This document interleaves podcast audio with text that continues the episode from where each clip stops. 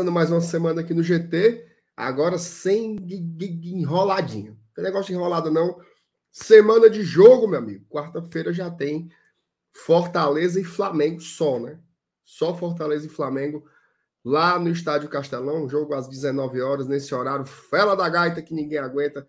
Já é ruim de chegar naturalmente, né? Imagina tendo aí mais ou menos 50 mil pessoas indo para o mesmo canto ver o jogo do Leão. Vamos falar muito sobre esse jogo. Temos hoje um convidado especial. Vamos debater muito também sobre o momento do Fortaleza. Sequência difícil, tá? Todo mundo tá olhando aí para o jogo contra o Rubro Negro Carioca, mas depois tem duas pedreiras também fora de casa, então é possível que a gente esteja iniciando um momento de turbulência maior ainda. Tá? A gente tem que ter estabilidade, mas não vou antecipar os temas aqui da live peço só duas coisinhas, tá? Deixa o like. De cara, já deixa o likezinho aí. E outra coisa, pega o link aqui da live, até porque eu vou botar a vinheta, pega o link, cola nos seus grupos de WhatsApp ou vai nas nossas redes sociais, Twitter, Instagram, até no Orkut botaram se brincar, compartilha lá a nossa publicação e chama mais gente para ver o GT, porque essa semana tem que ser para cima, porque nós estamos mais fracos que caldo de bila, meu amigo. Tamo junto. Vou soltar a vinheta e na volta trago a bancada para falar do Leão de Aço.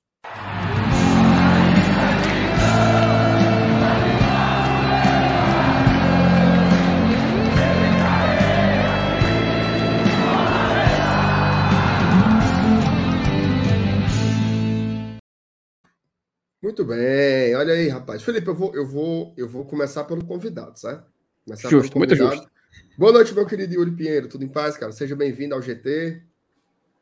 Boa noite, MR. Boa noite, FT Miranda. Boa noite, galera aí do chat. Eu queria começar aqui, MR, parafraseando Renato Russo. Opa! Nunca deixe que lhe digam que não vale a pena acreditar nos sonhos que se tem, que seus planos nunca vão dar certo ou que você nunca vai ser alguém. Quem acredita sempre alcança. Foram 432 dias esperando a oportunidade de vir aqui ao Glória e Tradição. E hoje o sonho se realiza, meu amigo. Satisfação. Aconteceu, aconteceu. Que coisa boa, seja bem-vindo. Acabar aqui a live, vou para lá, viu? Estarei lá na live do Razão Tricolor também quando acabar. Hoje é o crossover, né? E aí, seu Felipe Miranda, como é que está?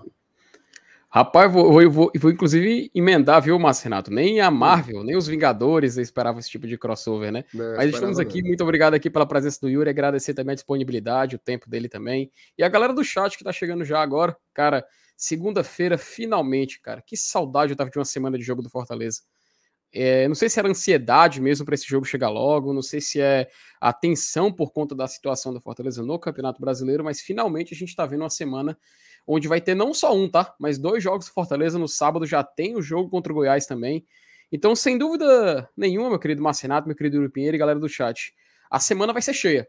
E tanto tão cheia será a semana do Fortaleza Esporte Clube, como também a semana do GT e também do RT, porque eu acho que não vai faltar conteúdo, porque depois dessas, inclusive depois desses, dessa, dessa última semana agora em que a gente ficou sem ter jogo do Fortaleza, eu não sei vocês, mas eu já tava entrando na loucura, já tava pirando aqui em casa. E eu acho que o nosso querido Márcio Renato, inclusive, pirou tanto que ficou com a imagem dele congelada, meu querido MMR. Mas enfim, enquanto ele não volta, enquanto ele tá aí com a imagem congelada, novamente, Yuri, agradecer a sua presença aqui hoje, tá? Rapaz, ele faz isso de propósito. Eu já percebi que ele dá umas congeladas assim, que é para né, gerar aquele impacto. Ele é cheio de mídias, né? Ele é global, né, pô? Ele, é, aí, ó, aí, ó. E isso aí, isso aí não tá travado, é que ele se mantém assim, viu? É, não, é, global, é a minha internet, é que, a minha internet que tá fazendo raiva aqui hoje. Oh, meu Deus do céu. Tô, já comecei passando raiva aqui, viu? Ó, vou ler umas mensagens aqui do, dos favoritados. Oh, meu Deus do céu. Claro, eu vou, vou eu vou lhe matar. Ó, o que é que tem aqui? Paulo Cassiano, boa noite, GT. Agora é foco total no Flamídia. Vamos lutar e ganhar. Bora para cima. Mauro Felipe, boa noite a todos do GT. O que houve ontem? O computador ficou ligado até 21 horas, aguardando a live nada, mas estou aqui novamente batendo ponto e dando like. Um abraço a todos. Mauro, fechamos para balanço, viu? Ontem a gente teve aí uma, uma pausa, né? Porque, meu amigo, é muito puxado. Não sei como é que foi lá no Razão, o Yuri, mas tava difícil encontrar pauta, né, cara? Assim, muitos dias sem jogo, sem, sem notícias internas, então você fica ali tentando encontrar assunto, encontrar assunto, a gente achou que sete dias ficaria muito esticado, então a gente acabou tendo folga coletiva ontem. Como é que foi por lá? É, a gente também deu folga coletiva aí, né? Os assuntos já estavam bem maturados, é, então deixar o pessoal descansar, curtir um pouco a família ali, já que tinha um, já que tinha um período prolongado aí de descanso, né? É, a gente acabou seguindo esse caminho também.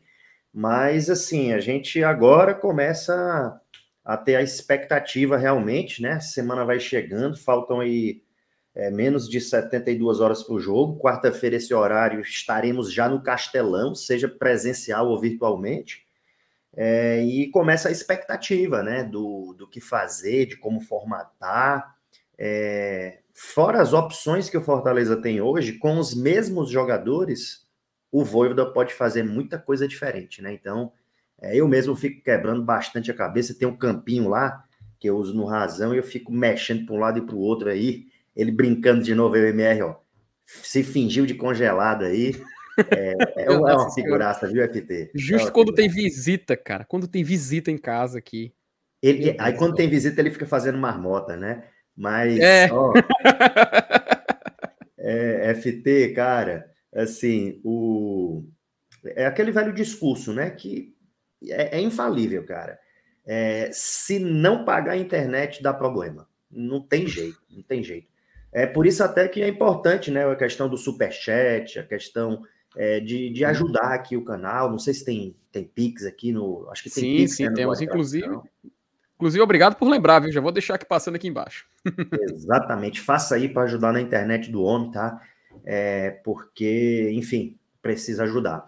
Mas, FT Miranda, como é que tá aí tua expectativa para esse jogo, cara? Eu, eu, eu, assim, queria só deixar bem claro para o pessoal que muita gente acaba fomentando essa ideia do Flamengo desfalcado, mas o Flamengo, mesmo sem os 10 jogadores e grandes jogadores, né? Arrascaeta, uhum. Pedro, Pedro numa fase de ouro, mas mesmo assim ele tem um grande time, né, cara? Você tem o Rodinei na lateral direita em excelente fase, você tem Davi Luiz e Léo Pereira, você tem o experiente Felipe Luiz, você tem o João uhum. Gomes, cara, chamando a atenção do mercado europeu, e você tem ainda o Gabigol voltando a jogar centralizado e querendo recuperar isso, ó. Voltou aí, ó. Voltou. Não, hoje, hoje vai ser raiva de ponta a ponta aqui, mas eu fiz um negócio Botei no meu 5G agora, viu? Respeite. Viu? Olha. Botei no meu 5G. Como que pode, né? Wi-Fi. O Wi-Fi hoje estava fuleiragem demais. Ave Maria.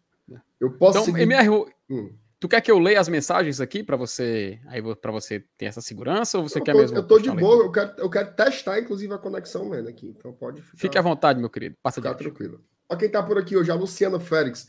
Boa noite, Opa. deixei de assistir a live do Lula para viver o GT. Mas, rapaz, Luciano, muito bem. Depois, depois você assiste lá o homem com, conversando. Ó, o Evaldo Miranda. Boa noite, amigos do GT. Agora, mais do que nunca, buscar em cada jogo os três pontos. Nada é impossível quando. Como é, homem? Nada é impossível quando tem o possível na frente. Seu Evaldo, que, que é isso aí, rapaz? De conversa, pelo amor de Deus. Um abraço Ei, você... Ele, ele, ele tá inspirado hoje, tá? Ele está, passou o dia inspirado, viu? O homem tava Não, filósofo. Hoje ele tá um, um Castro Alves, Ave Maria. O mestre da filosofia. Edmar Teixeira, aguardando o GT aqui de Curitiba. Na quarta, irei ao Couto Pereira torcer. Eita, que tarefazinha. Osso, viu? Torcer pelo empate entre Curitiba. Coragem. Rapaz, o empate era bom mesmo. Viu? Esse jogo aí, todos os resultados têm algo positivo, né? Pensando na, na matemática, o empate seria ótimo. Pensando no, no para o Caba não ficar trancado, Curitiba perder também era bom, porque mantinha lá embaixo com três a menos. E se o Curitiba der uma sapacada no Channel, aí também bota eles no meio do foguete. Então não tem, tem bom. Eu acho que o empate é o mais, mais equilibrado aí pra gente. Ó, o Rômulo Nantua. Envio um abraço para os Leões de Fátima e a minha mãe Osana. Não durmo sem assistir o GT. Está aí, rapaz. Um abraço aí para os Leões de Fátima. Deve ser ali do bairro de Fátima, né, Yuri? Esse povo mesmo não. Que essa turma aí não está em Portugal, não. Deve ser por ali. Ó, Auxiliadora. Boa noite a todos do GT. o que houve ontem, o que, o que houve ontem, eu mais o esposo ficamos com o computador ligado na espera de vocês, mas estamos aqui novamente dando like. Um abraço a todos. A auxiliadora que é a esposa do do Mauro Felipe. Pai do Aí você tá forçando minha mente, né, ah. Pelo amor de Deus. Eu também esqueci, mas eu lembro. Ah, Thaís que sabe o nome da família da auxiliadora todinha. Um abraço a todos ah, lá de Sobral, a turma assistindo a gente lá de Sobral. Gente fina. A Thalita, meu GTzinho, cheiro grande na bancada, vamos com tudo quarta. Francisco Cavalcante dando saudações tricolores, um abraço a todos. A Iraci, boa noite, GT, saudações tricolores. A tua mãe, Felipe, aí? É sim, don... senhora Aftezona. Dona, dona Iraci, tá na audiência aí. Walter Cândido, boa noite, GT, uma segunda-feira sem lamentações. Otimista com a vitória da quarta-feira. Muito bem, Walter, tamo junto. Dedé Cervejeiro também dando boa noite, já chegou dando like. O Ítalo Soares pergunta se tem alguma notícia de jogador no DM. Nada, né? Notícia. notícia, notícia não tem. Pode ser que. Vamos torcer para que estejamos com o DM zeradinho. O Edson Pescador, boa noite, galera do GT. Estou aqui firme e forte. O Fernando Calado, cara, encontrei com ele no sábado e o homem já tá viajando de novo. Tá em Vitória de Santo Antão. Mas, rapaz. Calma, Maria é o homem é viajado. Ele é caixeiro viajante. Só vive nos cantos aí. Ele e o Yuri. O Yuri também é pra cima e pra baixo. Que nem rabo de porco. Mas é, é sempre aí, pra cima e pra baixo com a camisa do Lion, viu? Toda semana é um lugar diferente. Toda semana. Toda semana. Ave Mas, Maria. Vida de sofredor. Ó, oh, e tem aqui uma série de, de, de, mensagens da turma gostando da, da junção, né? O Fábio aqui emocionado, uhum. meu Glória e Razão tá ao vivo.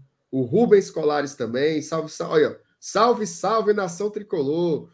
Que crossover da mídia independente, GE, Glória e Razão. O... É, cara, é engraçado, né, MR? Porque tem muita gente, cara, muita gente que caiu direitinho né, naquela simulação para gerar um engajamento, né, para fingir alguma rivalidade e tal. E tem gente que achou que existia mesmo, pô. MR aí você bebe cerveja desde os oito anos de idade, infelizmente. Ave Maria, é, desde menino. Ó, Lorival também aqui, ó. Razão e GT juntos, muito bom. E o Marcos. Esse aqui é falso, viu, Yuri? Esse é bom, esse cara é bom, esse viu? Aqui, esse é um mala. Esse é o cara, viu? Esse é o cara. Loja Arena Leão Aldeota, viu? A Arena, Arena Leão. Leão Aldeota. Tem Aldeota, tem Benfica e em breve Maracanã, viu? É, em breve. é estourado demais, é estourado. Vamos abrir um aqui em Belo Horizonte, viu, Marcos Fábio? Vamos abrir. Não, o homem tá. O homem disparou. O homem disparou. Vamos ver o que, tem mais por aqui. O Wilson Moisés, boa noite, bancada. Finalmente vamos ter jogo. Tomara que o Leão vença, amém. O MR. Ah! Tem que falar, PH, fale. PH é bom demais. Eu tenho um amigo que está estudando para o Enem, está meio perdido. Tem uma dica, cara. Lá no IFCE, eu sou professor do IFCE, tem um projeto de extensão que ele é aberto para toda a comunidade, tá? Que é um cursinho preparatório para o Enem certo? Com os professores do Instituto. Então, vários professores bons de todas as disciplinas, de todas as áreas. É, o curso ele é 100% online, ele é 100% gratuito e ele não tem processo seletivo. Tá? Então, quem quiser fazer, estudantes do ensino médio, quem já concluiu, aquela galera que terminou o ensino médio faz tempo, está no mercado de trabalho, quer entrar na universidade, vá lá fazer sua inscrição. Eu vou colocar aqui o, o site. É fique ah, tá. em casa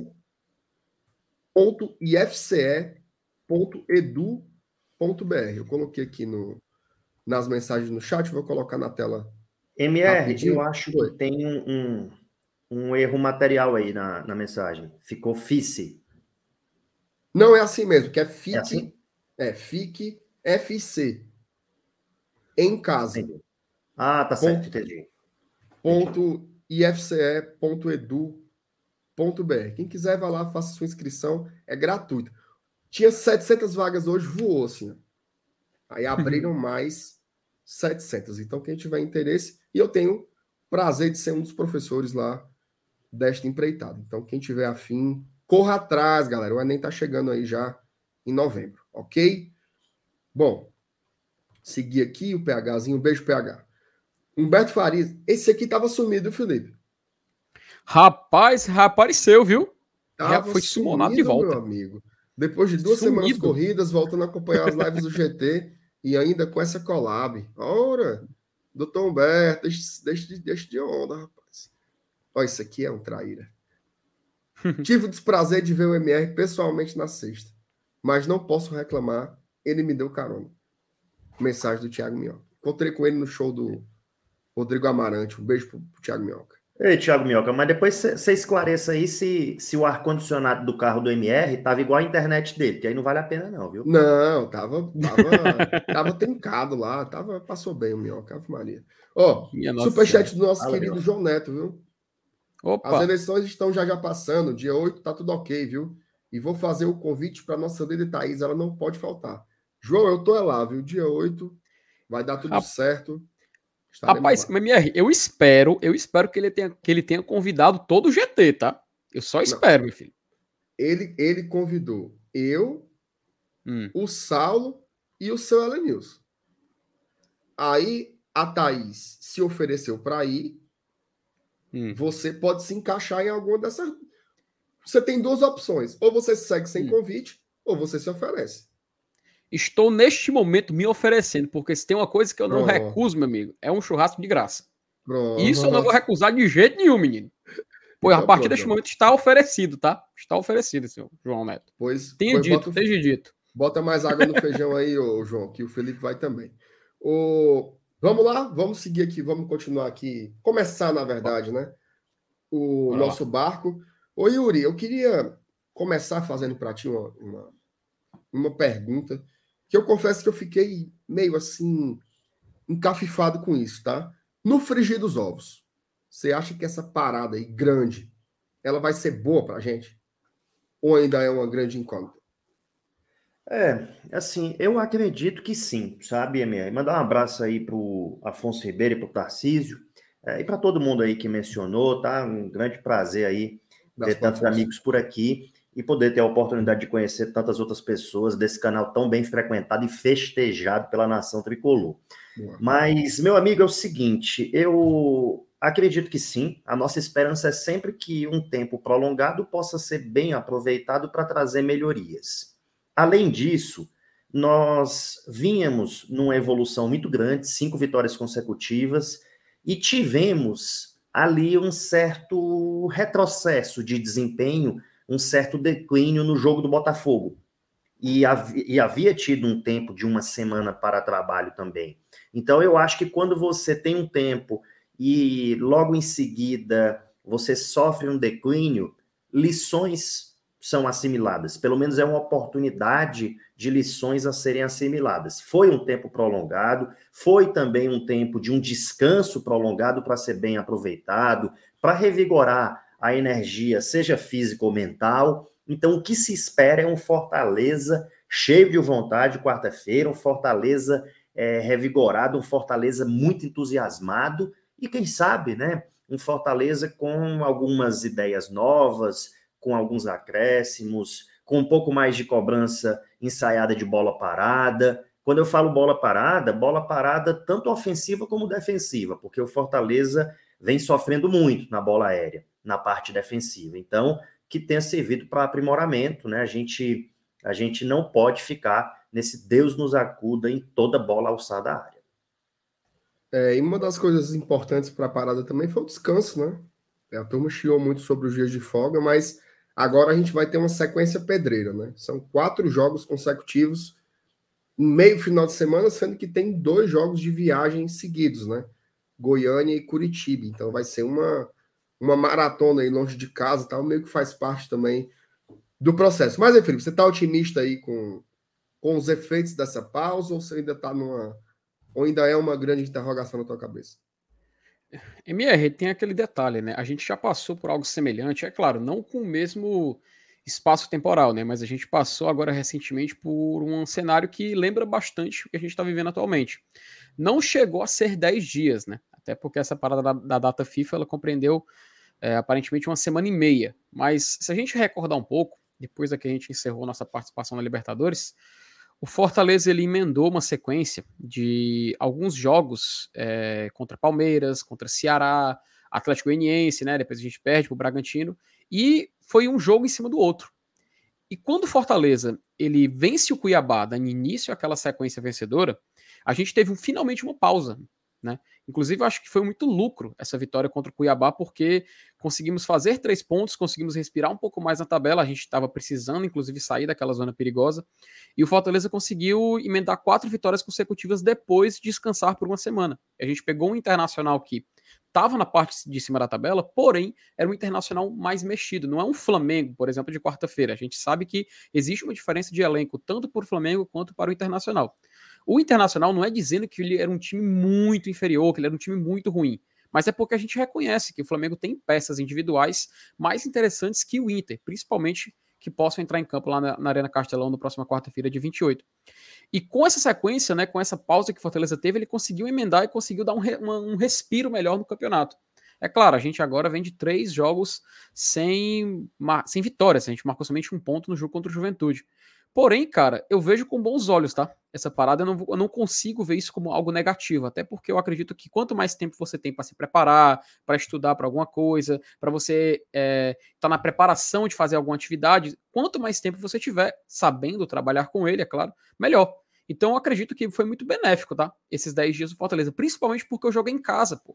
Não vai ter viagem. O time tá esse tempo inteiro esperando só a partida iniciar na Arena Castelão. Então, eu vejo com bons olhos, cara. A priori, eu vejo com bons olhos. É claro, não quer dizer que o Fortaleza chega como favorito no jogo contra o Flamengo. Longe disso. A gente sabe que o Flamengo, apesar dos desfalques, oito desfalques, no, nove desfalques, perdão, no total, a gente sabe que é um time que vai entrar em campo já com as casas de aposta dando uma odd maior para o Fortaleza vencer. A gente sabe que vai ser um jogo que a imprensa em geral vai dar um favoritismo inicial para o Flamengo. E cabe a gente ser, ser estrategistas quanto a isso, né? Aproveitar justamente esse tempo e aliar contra esse adversário que, sem dúvida nenhuma, é o time, é o elenco mais forte do Campeonato Brasileiro, né? Até porque o time mais forte do Brasileirão acredito que seja o Palmeiras. Agora, o elenco mais forte não tem como a gente negar que é o do Flamengo. É, rapaz, eu, eu, vi aqui uma mensagem que o macho eu achei tão engraçada, porque eu não ri porque eu tô aqui ao vivo, mas o cara fez um print, nós três aqui, né? Aí ele botou assim: a SAF do GT chegou. Peraí, mano. Bom, pelo amor de Deus. Eu não queria não, entregar aí, ao vivo, não, né? Mas eu é, fiquei grupo, feliz com a assinatura do contrato. Aí do, o grupo City aí do Razão tá, tá chegando aí com. Cara, as, feliz, as organizações Razão, né? Se você for comprar nossas dívidas aí, você tá lascado, viu, Yuri? Aí você tá. Você tá... Cara, muito bom. Mas, ó, vem, vem umas surpresas boas por aí. Espere, viu? Espere, meu amigo. É, mas tem Quando um tiver terminando esse campeonato, vai vir um negócio bombástico, viu? Bombástico. Pode cobrar. Tem, a, a turma tá achando que a gente vai ficar parado aí nesses 60 dias sem jogo, mas vai ter coisa e vai ter uma parada legal aí que tá que tá rolando por aí, tá? Muita gente mandando mensagem legal, a Ângela, o José Neto, a galera aqui, o Wellington Ferreira também mandou. Tô colocando algumas na tela para não travar o debate, tá? Ô, ô Yuri, você falou no, no, nesse lance aí do testar coisas diferentes, né? O, tre... o, o torcedor ele é curioso, né? Porque ele quer coisas novas. Quando ele identifica que está saturado, mas quando o momento não está muito bom, ele tem medo de piorar. Né? Isso aí é, é, o que você mais escuta.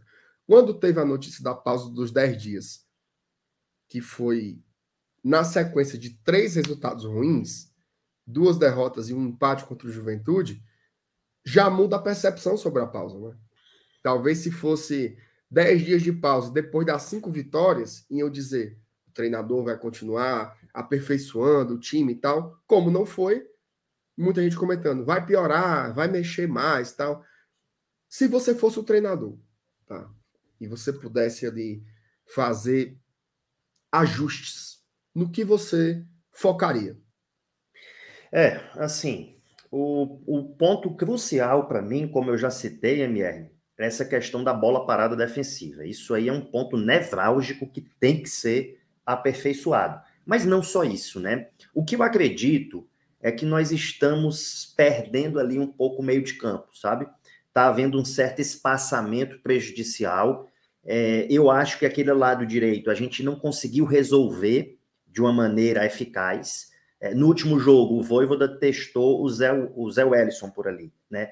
E eu, humildemente, considero o Zé Wellison um jogador de mais imposição física, um jogador é, para atuar de modo mais centralizado, à frente da zaga, né? Ele protege bem, tem uma estatura, uma imposição física boa, tem uma boa bola longa. Ele vem em uma má fase, isso é verdade, mas é um grande jogador. Agora, pelo lado direito, naquela posição que o Ronald já fez ali pelo lado direito, é, eu acho complicada a utilização do Zé Wellison, porque o Zé Wellison não é um jogador de velocidade, não é um jogador que tem ultrapassagem como característica, ele não é de fazer ultrapassagem. Então fica complicado ele atuar por aquele lado direito de campo. Eu acho que o Voivoda testou e acredito eu que ele percebeu que não funcionou muito bem, né? Eu acho que o Hércules talvez pudesse fazer aquilo, né? Ou ele talvez pudesse mudar um pouco a configuração da equipe. É como assim? Ele poderia de repente ter os dois volantes, é, ele poderia escolher dois, né? Sacha e Zé, ou Sacha, Caio Alexandre, ou Sacha e Hércules e o Caio Alexandre mais à frente. Então ele teria três homens no meio de campo, né? Imaginemos que seja Sacha, Hércules, aqui lado a lado, e um pouco mais à frente o Caio Alexandre. E aí ele poderia ter três atacantes. Ele poderia ter o Moisés aberto à esquerda. Na minha opinião, o Moisés, se ele jogar mais próximo ao ataque, é onde ele oferece mais risco, naquele um contra um que já lhe coloca na condição de finalização letal. Ele é o nosso artilheiro na temporada, então eu acho que talvez fosse bom ele jogar um pouco mais à frente. É, o Galhardo como falso 9 onde ele mais rendeu em toda a sua carreira no Internacional, aquela posição mais à frente. E quem sabe o Pedro Rocha, ali pelo lado direito. Então seria um 4-3-3, seria uma certa mudança, né? Seria uma possibilidade de variação, que não é uma mudança tão drástica assim, mas já seria uma alteração do cenário de certo modo. Acho que daria para pensar em alguma coisa nesse sentido. Até porque ele vai ter que obrigatoriamente mudar, né? O Robson não joga. É, então uhum. ele vai ter que fazer uma alteração. Ele vai adiantar o Galhardo ou ele vai colocar o Romero e deixar o Galhardo no posicionamento que ele estava? Eu confesso que eu queria ver o Galhardo um pouco mais adiantado, mas eu fico em dúvida, sinceramente, o que, que ele vai fazer. É, são, são boas boas provocações aí do, do Yuri. E você, Felipe, que, quais são as mudanças que você testaria, que você na tua cabeça podem fazer sentido aí a partir das peças que nós temos, né? E MR, eu queria responder, mas assim, cara, eu queria te ouvir antes, sabe? Porque até agora você só tá só perguntando, quero ver um pouco da sua opinião também, cara. Então, gostaria que você pudesse complementar com sua opinião também sobre isso e logo depois eu concluo. Tá, eu fiz um vídeo sobre isso, que saiu hoje de manhã, né, no GT. E aí, é... eu não descartaria, tá? Fortaleza voltar para algo mais parecido com o 352. Eu acho que a gente se acostumou muito com o Tinga fora do time, tá? E o Brits já chegou substituindo muito bem e tal. Mas eu não naturalizei o Tinga fora da onzena principal. Eu acho que ele é um jogador muito importante dentro do campo. Tá? Por assim, eu posso passar horas aqui explicando isso. Por que, que o Tinga é fundamental estar dentro do campo. O Tinga deu uma, uma entrevista coletiva, e não sei se foi o Mário Kempis, mas alguém fez uma pergunta para ele, muito curiosa. Perguntaram assim: Tinga, de todo momento que você ficou fora, qual foi o que te deu mais inquietude por estar fora e que você queria estar em campo? E aí ele disse assim: na virada que a gente levou para o Atlético Mineiro lá no Mineirão, no Mineirão. Quando o Fortaleza estava ganhando ganhando por 2 a 0 O Yuri aí, todo mundo, né, Yuri? Quase morreu naquele dia ali. E ele falou: Eu queria estar lá. Não é porque o Tinga ia ficar na frente do gol e embarreirar, é porque ele, dentro de campo, gera um comportamento de alerta diferente. Ele é uma liderança. Ele é uma liderança e um jogador tecnicamente muito seguro, jogando ali como zagueiro pela direita. Então, assim, não descartaria, por exemplo, o Tinga voltar ao time titular e aí o Brits ser reposicionado. Ele pode compor uma dupla de zaga com o Benevenuto. O Tite é um cara super poli... O Tite não, perdão. O Brits é um jogador super polivalente. Joga dos dois lados. Pode ocupar esse espaço. Então, assim, gostaria de ver o Tinga de volta, começando um jogo. Tá? Outro jogador que eu acho que até harmoniza com o que eu estou colocando é o Lucas Crispim. É, eu tenho tido uma, uma dificuldade muito grande de encontrar o meio-campo do Fortaleza.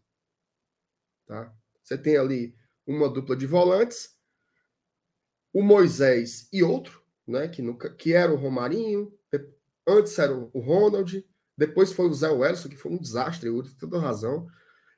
Mas esses jogadores aí de lado, eles não são pontas, né? Eles não estão ali na, na, na, na próxima área, eles são meias bem abertos. E aí fica um espaço muito grande entre os volantes e os atacantes. Eu acho que falta alguém que tenha uma capacidade técnica de preencher esse lugar. Mas não é preencher de ser o 10 que fica lá parado. Não é. Esse jogador não existe mais. É um cara que passe por ali, que transite por ali, que venha do lado, numa diagonal e preencha aquele espaço em alguns momentos. Eu acho que o Crispim tem capacidade de fazer isso, tá? O Galhardo pode ser esse cara? Pode. Jogando atrás de um atacante, ele fica indo e voltando, como um falso 9. Tá? Pode ser esse cara. Mas eu gostaria de ver um jogador que saísse de lugares diferentes. Que fizesse movimentos diagonais, que fizesse cortando de fora para dentro. Quem fazia isso muito bem? O Pikachu. O Ronald foi o que andou um pouco mais perto de fazer isso, mas sem a qualidade técnica de definição. O Ronald não é um jogador definidor. Dos pés dele não vão sair aquela jogada decisiva. Ele não é esse cara. Talvez o Crispim possa ser esse cara. Foi pelo lado esquerdo no passado e já demonstrou que pode ser pelo lado direito infelizmente, ele se quebrou no seu melhor momento da temporada. Quando ele estava começando a subir, que fez aquele baita jogo contra o Internacional, Crispim se lesiona. Eu acho que ele pode ser esse cara a aparecer. E uma terceira alteração é o seguinte: eu acho que já tá bom de deixar o Hércules no banco. Assim, é um jogador que ele, que ele com bem menos casca era titular no Libertadores né? Beleza, teve ali uma lesão, tal, mas sempre que entrou mostrou serviço. É raro você lembrar um jogo que o Hércules entrou e que você diga assim, rapaz, hoje ele melou, jogou nada. Não tem, é um cara que tem uma regularidade e eu acho que o Hércules ele tem uma característica que eu particularmente gosto muito. Que, por exemplo, você tem o Sacha, é o cara da entrega física, dos desarmes, das roubadas de bola, das interceptações. Tem o Zé Wilson, que é um pouco isso, um jogador mais físico também. Não é um brucutu, mas ele é um jogador mais físico, de imposição mais física. Tem o Caio Alexandre, que é um jogador passador, que é um cara que consegue espaço não para o corpo dele, para a bola. Por cima, por baixo, cruzamento, mais ou menos o que o Felipe fazia. Um cara que consegue passes mais esticados, passes verticais. Falta um jogador que carregue a bola de um campo a outro. Mais ou menos o que o Ederson entregava. O que, que era o Ederson? Era uma besta fera. Ele pegava a bola num campo e ia entregar no outro no pé. no pé dele. O Hércules pode ser esse jogador. Eu acho que é um cara que tem uma qualidade técnica e uma qualidade física que pode ocupar esse lugar, fazendo uma melhor transição entre, a, de uma forma bem vulgar, a parte de trás e a parte da frente do campo. Acho que está faltando isso.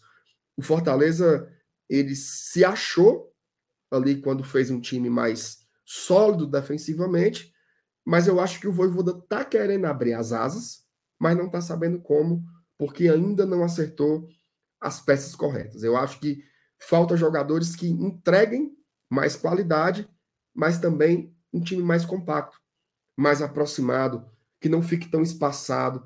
A gente perdeu o jogo para o Botafogo no meio-campo. A gente perdeu o jogo para o Fluminense no meio-campo. A gente quase se lasca para o Juventude no meio-campo. Eu acho que está por ali. Tá? É solidez defensiva, mas tem que ter o plano B, que é jogar também. E eu acho que esses três jogadores que eu citei, eles podem entregar um pouco isso. Possibilidades de também atacar. O Tinga como zagueiro é isso, o Hércules como meio é isso, e o Crispim, onde você botar, é isso também, e ainda entrega a bola parada. Então, essas três peças aí eu acho que podem dar um caldo bom, viu? E é interessante tu ter falado na mudança de esquema, MR, porque quando a gente vem, vai fazer uma certa lembrança, o Fortaleza já do jogo contra o Santos, ele meio que emulava, né? Ele estava meio que iniciando uma, uma, metamorfose, uma transformação ali do que poderia vir logo em seguida.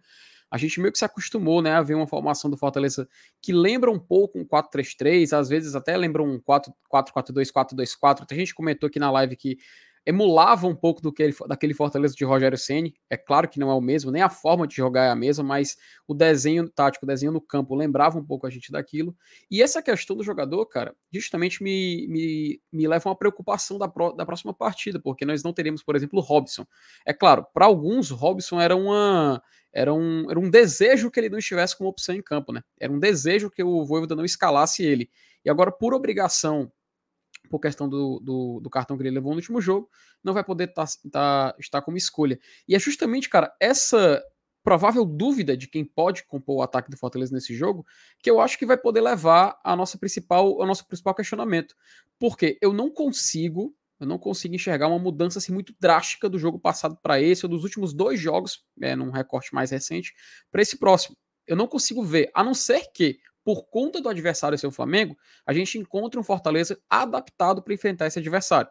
Que é, até o, acho que o Pedro Brasil ele tinha perguntado aqui se o Diego ele era um desfoque do Flamengo. Só repassar aqui a lista para quem não, não tá ligado. Que Pedro é o Brasil tem Carlos, muita, né? Pedro Brasil tem muita chifre. Tibishima, fale dele não. Oh. O Rodrigo Ca... O Rodrigo Caio, zagueiro. O Varela, né, o lateral do Flamengo. O Vidal, que é volante, meio campo. Arrascaeta, Eric Pulgar, Everton Ribeiro, Everton Cebolinha, Marinho e o Pedro, né? Vai, vai, jogar um dia antes, vai jogar pela seleção contra a Tunísia lá na França. Então, cara, eu acho que a gente pode observar especificamente para esse jogo contra o Flamengo um Fortaleza mais modificado. Especificamente para esse jogo. Eu, eu acredito que existe, existe essa, essa possibilidade e que não é, não é pequena. Porém, se o Voivoda manter esse critério que ele está utilizando, independente de quem ele vai enfrentar, até a galera, a gente vê a galera no chat falando, ah, o Voivoda é teimoso, ah, o Voivoda, ele quer impor suas convicções, ele não aceita. Cara, é a visão do nosso treinador. A gente viveu o ano passado quase que inteiro, enquanto ele esteve aqui, dessa forma. E assim a gente está vendo ele se adaptar a uma nova forma de jogo. Até no recorte mais recente, repito, quando a gente teve a sequência de cinco vitórias, foi num momento em que Fortaleza estava se transformando, estava numa metamorfose de como ele poderia jogar depois. Agora a gente está vendo o Fortaleza tentando se readaptar depois de três jogos sem conseguir nenhuma vitória. E ainda mais um jogo contra o Juventude, um jogo muito chato. Convenhamos, um jogo muito fraco. Muito fraco. E que a gente tem que reconhecer. O Fortaleza precisa melhorar. Ele não vai escapar do rebaixamento dessa forma, cara. Aliás, ele escapa, mas por erro dos outros. Então, assim, a minha maior, o meu, meu maior é, minha maior preocupação é essa questão do ataque. Porque a galera fala: ah, beleza, ele não vai escalar o Robson, mas quem que ele vai colocar no lugar? Aí você olha para o banco. E, e sim, é claro, a gente tem. Eu já, ia, eu já ia trazer a questão do David aqui, né? Mas não tem nada a ver. Aí, provavelmente, eu acredito que ele possa colocar um Romarinho para tentar um time mais veloz, porque vai enfrentar um Flamengo, o Flamengo que a gente sabe da força que tem. Pode até explorar a questão da zaga do Flamengo, né? Que a gente sabe que é experiente, mas. Tem um o Pedro também, né? Pode fazer. Isso, um jogador que pode fazer essa diferença. Tem o Pedro Rocha, que é um jogador que fisicamente ele faz uma certa, uma certa, um certo desequilíbrio em campo. Então, acho que eu acredito que vale a pena a gente aguardar um pouco para ver como, vai, como esse Fortaleza vai se construir durante essa semana. É claro, o jogo é logo ali, joga na quarta-feira. Amanhã já é o pré-jogo aqui no GT, inclusive. Então, sinceramente, eu acredito que a nossa maior preocupação de momento é essa questão do ataque. E como a gente vai se adaptar para enfrentar esse time lá na quarta-feira.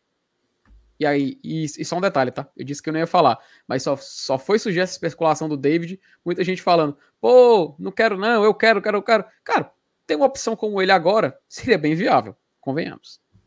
É claro, vamos né? Já, David, vamos já falar aquele sobre... David, né? Aquele David, não o que está atualmente no Inter. Vamos já falar sobre a história do DVD aí, tá? Acho que é importante também a gente debater um pouco hum. isso. Já tem polêmicas aí O Saulo disse que estava com saudade. O Josa Novales disse que não queria nem pintar de ouro. Tá aí. Tem a, a é, é, a, é, a, é a polarização que atrapalha o Brasil, viu, Yuri? É sobre o DVD agora. É, mas o DVD aí. tem boatos aí de que ele foi visto circulando nas ruas ali de Porto Alegre, viu? No, no bairro Moinhos. Foi circulando com a camisa com o nome dele e com o YouTubezinho Razão Tricolor que ele tem, que ele usa todo final de semana que eu fiquei Instagram. olha aí, olha aí. Oh, rapaz, tá... informação, tá? Informação, tá? Não tem saudade. Rapaz, a água daqui é boa. A água daqui é boa. A turma bebe no Não é só água, não, viu? Tem muita coisa boa aí. Ixi, mas, o homem chegou. Boa noite. E aí, e aí seu Saulo? Rapaz, boa noite, viu? Prazer enorme aqui receber Yuri Pinheiro, rapaz. Olha aí, rapaz, grande Saulinho, satisfação é toda minha, rapaz. Estava falando aqui, eu já parafraseei até Renato Russo, viu? Fiquei sabendo do negócio aí, do negócio aí que você fez aí do começo aí. É, rapaz, não desista dos seus sonhos, viu? Foram 422 dias, acho que eu tinha falado 423, né? 422 dias esperando a realização desse sonho aqui. Eu errei um dia aí, mas realizado hoje. Hoje eu acho que eu posso falar, né? Depois é, do nascimento das minhas duas filhas, depois do meu concurso público, é, ter estado aqui, ter participado aqui da live do GT, viu? É você meu Fortaleza Libertadores. É, também, também. Aí tá um degrau um pouco, um pouco abaixo, né? Porque eu quero ver ser campeão é, da Libertadores, tá? Vai chegar lá. Mas é, você que assiste aqui o GT, que tem esse sonho de participar aqui, não desista, viu? Nunca deixe que lhe digam que não vale a pena acreditar no sonho que se tem, viu? Você vai conseguir. Participe, Fica aqui interagindo, deixe sempre o like. Se der, mande o superchat, mande o Pix, né? É, é, ajudar a comprar o leite vai dar é certo. Importante. Essa, essa, essa música é da Mulheres Apaixonadas, né, Felipe? Rapaz, é. Essa música é da novela Mulheres Apaixonadas, Mas tá no é disco, tá? Que o sol, que o sol da... vai voltar amanhã mais uma vez. Não, não pode dar eu sei. Tá é bom, tá bom, Macho, eu tenho, eu tenho. Só, pode, só... A gente não pode dar corda no Escuridão. Escuridão já vi. Essa música é a música tema, tá? Da personagem Ed Viges, é o par romântico, ela e Eric Marma na novela. Nossa, eu tenho, eu acho que até hoje eu tenho o CD nacional, tá? Até hoje eu tenho um CD nacional que tem essa música aí. Saudades, quem, Mulheres Apaixonadas. Quem era Ed Virgem, filho? Não, pelo amor era de Deus. Carolina Dickman. Carolina Dickman. Hum.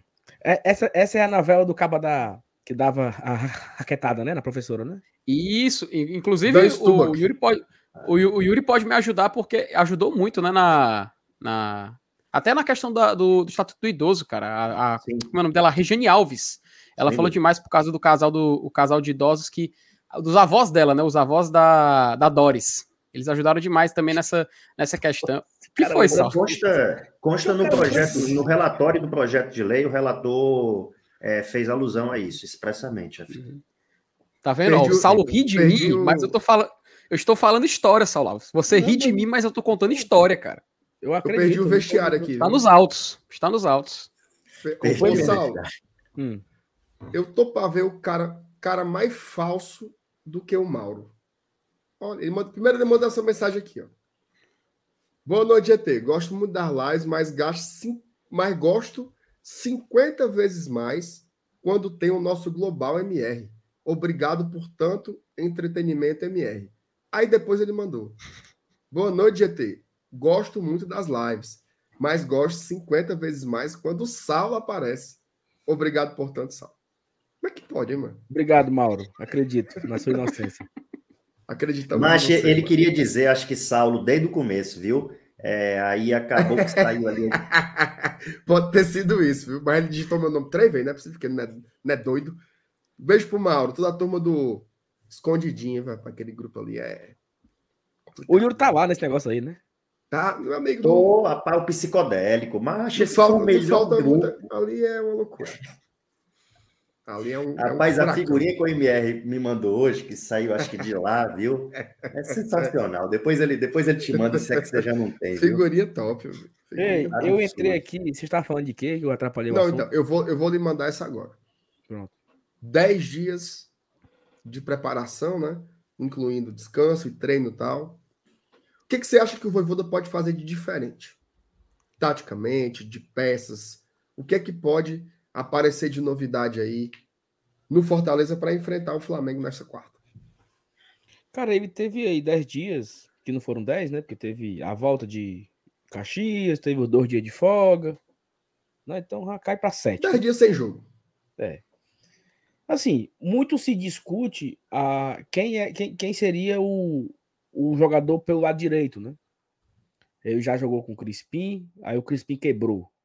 Aí jogou o Ronald, aí o Ronald não foi bem. Aí ele meteu o Romarinho contra o Botafogo, não foi bem, saiu no intervalo. Entrou o Pedro Rocha no, no, no, no segundo tempo contra o Botafogo.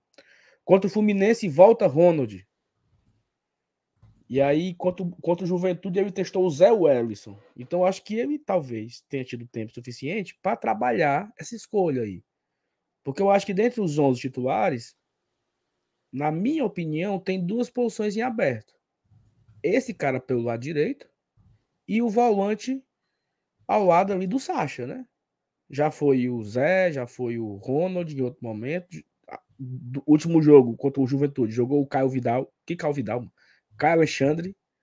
Então são duas posições que ele está em aberto. Eu acho que ele não vai mudar o esquema, vai ser esse mesmo esquema que ele que vem jogando. Porque a, a gente fala aqui, e eu não sei se é uma coisa que só a gente enxerga isso. Uma espécie de 4-2-4, né? Porque o pessoal botou na cabeça que são três volantes. E menino não tem quem tire que são três volantes, não. E aí eu, eu particularmente, não consigo enxergar.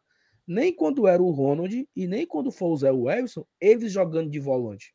Eu vejo ele jogando uma espécie de ala, aberto no lado direito.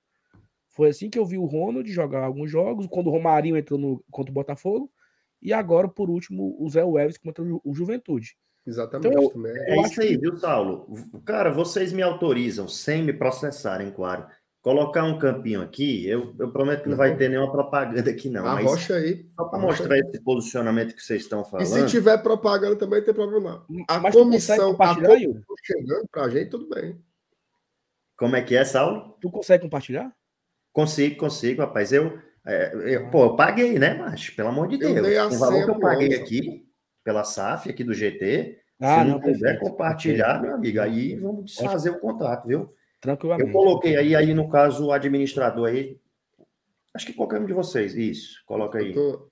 Pronto. Pronto ó. O que que acontece? Eu, eu, concordo com você. A gente tem um esquema ali da nossa linha de quatro, que é E a Priscila clara, né? aí, ela é, ela é o quê? Ela é auxiliar Bote técnica aí? É... Mas é porque ela, tu, tu, tu já viu, né? Foto do Voivoda lá e tal, no apartamento do pai dela lá na, na praia, né? E tal. É, é. Mandaram. Então, assim, é, muitas ideias, as boas ideias do Voivoda isso é até injusto. Não se dá o devido crédito à Priscila, porque boa parte ali. Brincadeira, a Priscila é uma fanzaça aí do Voivoda, né? Beijo assim, para Priscila.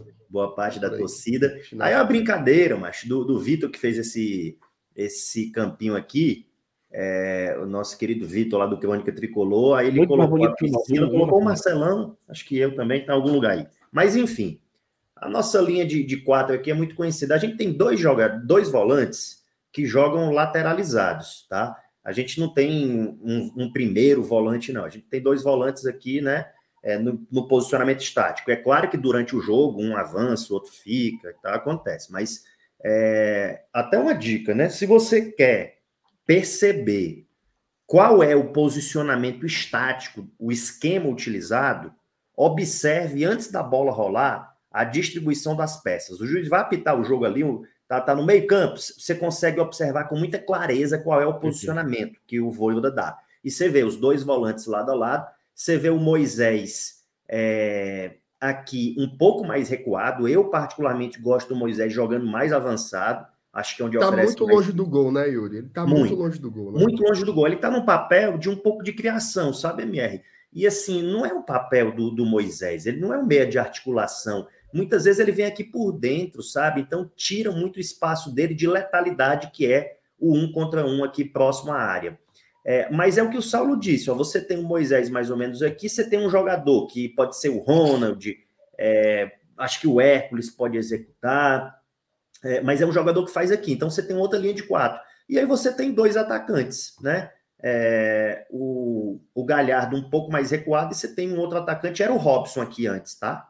É, eu, particularmente, queria muito ver, é, de repente, se fazer isso aqui. Você colocar ou o Caio Alexandre ou o Crispim, que você sugeriu, é, um pouco aqui. Você colocaria o, o Moisés e o Thiago Galhardo aqui como um falso 9. Então, você teria nesse posicionamento aqui, deixa eu ajeitar um pouco a, a, as peças, né? Você teria mais ou menos isso aqui. Daria para ser mais ou menos isso.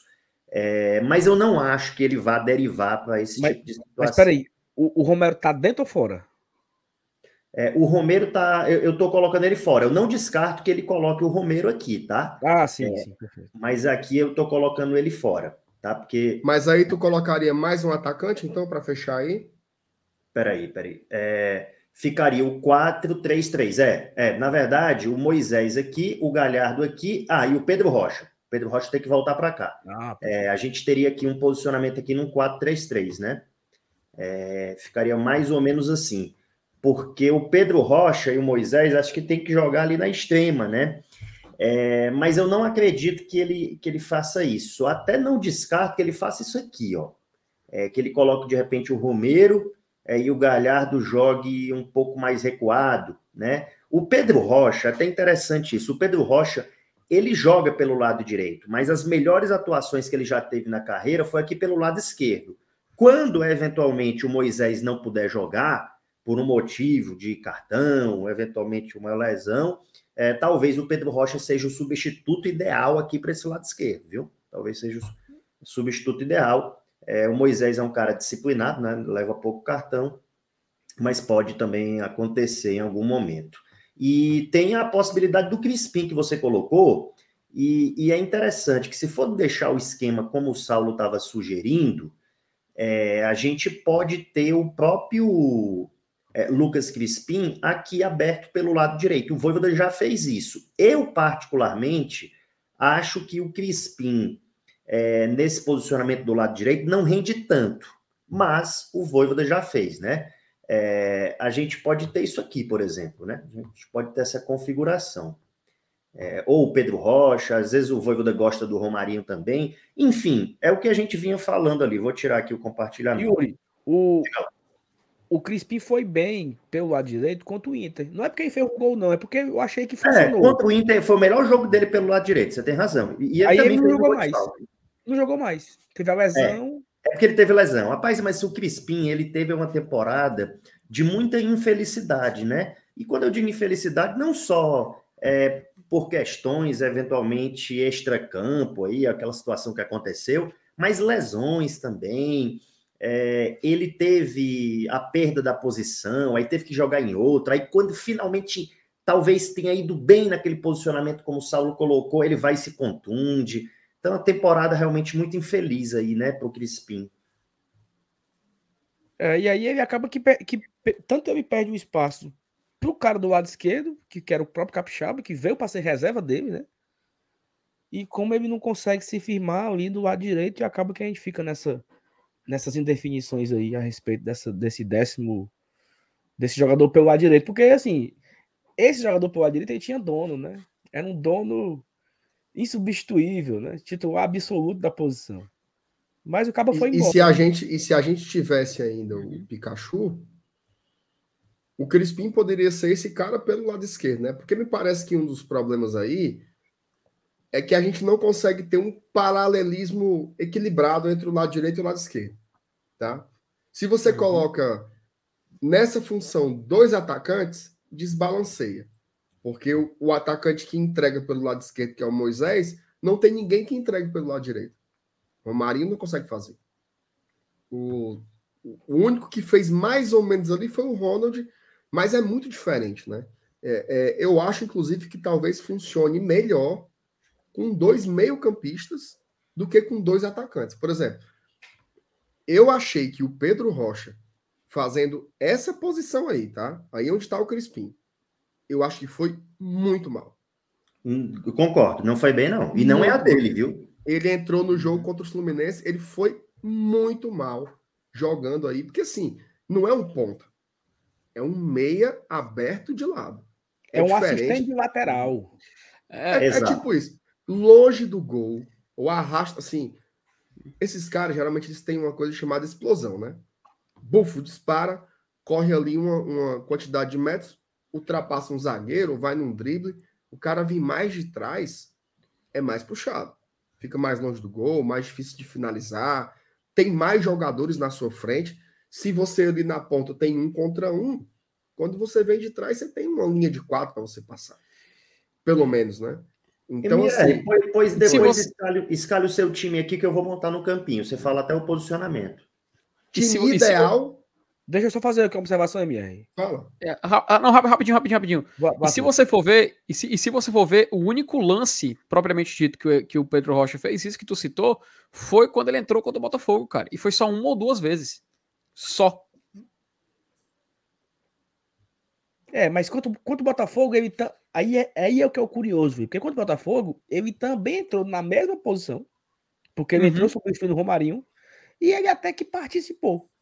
Então, foi, foi o único jogo em que ele teve essa oportunidade desse, desse arranque, cara. E foi em dois lances específicos, tá? Pois é, somente mas aí... nesse, somente em um, e somente em um jogo onde Fortaleza já estava perdendo. Ou seja, Pô, era previsível que o né? Botafogo né? chamasse Fortaleza, entendeu? Era eu previsível. Eu acho, isso. eu acho que isso daí interferiu muito. Porque, porque é o seguinte, o Voivoda falou assim, ó, estamos perdendo 2x0. Foda-se, vá para cima. É uma coisa. Outra coisa é entrar em um outro contexto do jogo. Né? Não sei. Não sei qual, é, qual foi a, o que o técnico passou para ele de orientação. Né? Eu fico pensando assim. Por exemplo, esse jogo contra o Flamengo não, que é um jogo que vai ter muito espaço, né, Yuri? Assim, naturalmente, o, o Flamengo, mesmo vindo com 30 reservas, não vai ser o time que vai vir jogar fechado contra o Fortaleza. Eles vão jogar da forma deles, que é tentar jogar no nosso campo. Então vai ter espaço. Agora, por exemplo, num jogo contra o Goiás, chato, mano duas linhas ali muito fechadinhas tal. A exemplo do que foi contra o Juventude, mas com muito mais qualidade, né? Eu fico imaginando quem seriam os jogadores criativos para você ter em campo. Né? E eu gostaria de ver mais criatividade. Eu acho que a gente conseguiu ter uma melhor contenção, uma melhor marcação, mas está faltando jogadores que tenham. É, que consigam enxergar o campo de outra forma e que não seja o Lucas Lima, né? O Lucas Lima poderia ser esse jogador, mas ele tá assim, voltou ao normal, né? Não tá conseguindo entregar mais nada. Ele tá então... mal, cara. O Lucas Lima, ele, ele realmente. Eu já defendi o Lucas Lima, tá?